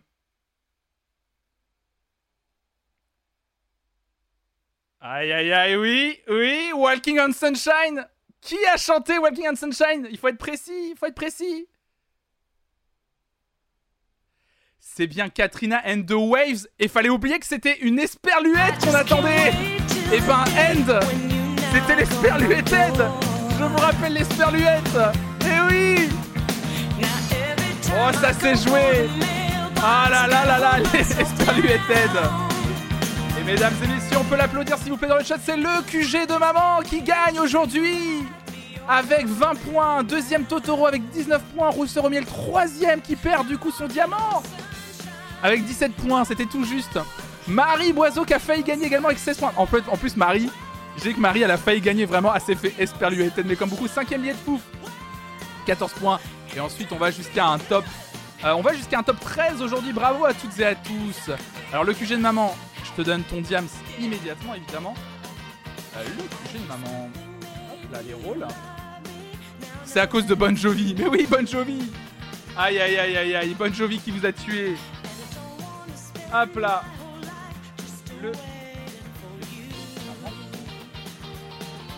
Le QG de maman, qui devient donc VIP de cette chaîne jusqu'à lundi prochain, 10h30, heure du prochain jeu. Il a même pas l'esperluette dans le nom du groupe. Aïe aïe aïe aïe aïe aïe aïe. Aïe aïe aïe, ça va commencer à s'insurger. Ça va commencer à s'insurger. Bon, est-ce que vous vous sentez euh... Est-ce que vous vous sentez plus heureuse et heureux de- depuis qu'on écoute? Vous êtes trop fort, oui, Damcha, les gens sont forts. Ah oui, ces 10 morceaux à la suite, mon, mon niveau de bonheur est indécent. Moi, ce que j'aime bien, c'était me reposer sur une playlist de qui rend heureux, alors que vous faites un jeu vous vous battez. Ça moins depuis que j'ai perdu. Les gens vont vouloir se battre, littéralement, j'ai le seum. Alors, c'était un article, euh, ce que je vous ai lu ce matin, euh, rapidement, c'était un article de Psychologie Magazine. hein. Euh, c'est alors c'est la science hein, qui le dit. Hein. Ces 10 chansons nous rendent heureux selon la science. hein. Moi, je suis archi vénère maintenant. Il y a Copain qui va venir chez moi et qui va me faire une clé de bras. Je suis moins heureuse. Ah, Il y a Marie et Copain qui vont venir à la maison pour me faire une clé de bras chacun. Évidemment, hein. Voilà, c'était l'article sur. C'est l'équation de la chanson du bonheur. Évidemment. hein. Donc c'est un tempo de 150 battements par minute, des paroles positives et l'utilisation de notes en gamme majeure. Genre le truc. C'est vraiment. euh, Et du coup, pourquoi ces 10 chansons en particulier? C'est. Euh... Et voilà, hein, c'est les 10 chansons que j'ai choisies, en plus dans l'ordre. Donc vraiment. euh, Je comprends rien à cette étude. Merci en tout cas Merci à tous. Étonnant, bref. Et euh, que des chansons anglo-saxonnes, hein, vous avez remarqué, hein, vraiment. euh, Une étude pas trop dirigée, mais c'est la science C'est la science qui le dit. Vous savez à quel point j'adore ces articles. Eh bien écoutez, mesdames et messieurs, merci à toutes et à tous d'avoir suivi cette matinale encore un matin. Merci à toutes et à tous, c'était vraiment cool de vous avoir dans le chat ce matin. Merci à celles et ceux qui ont participé évidemment à ce jeu de fin d'émission, mais à, tout- à toutes les discussions qu'on a eues également. Euh, merci beaucoup. Nous, on se retrouve pour encore plus de streams, évidemment, aujourd'hui, ce soir, à 18h.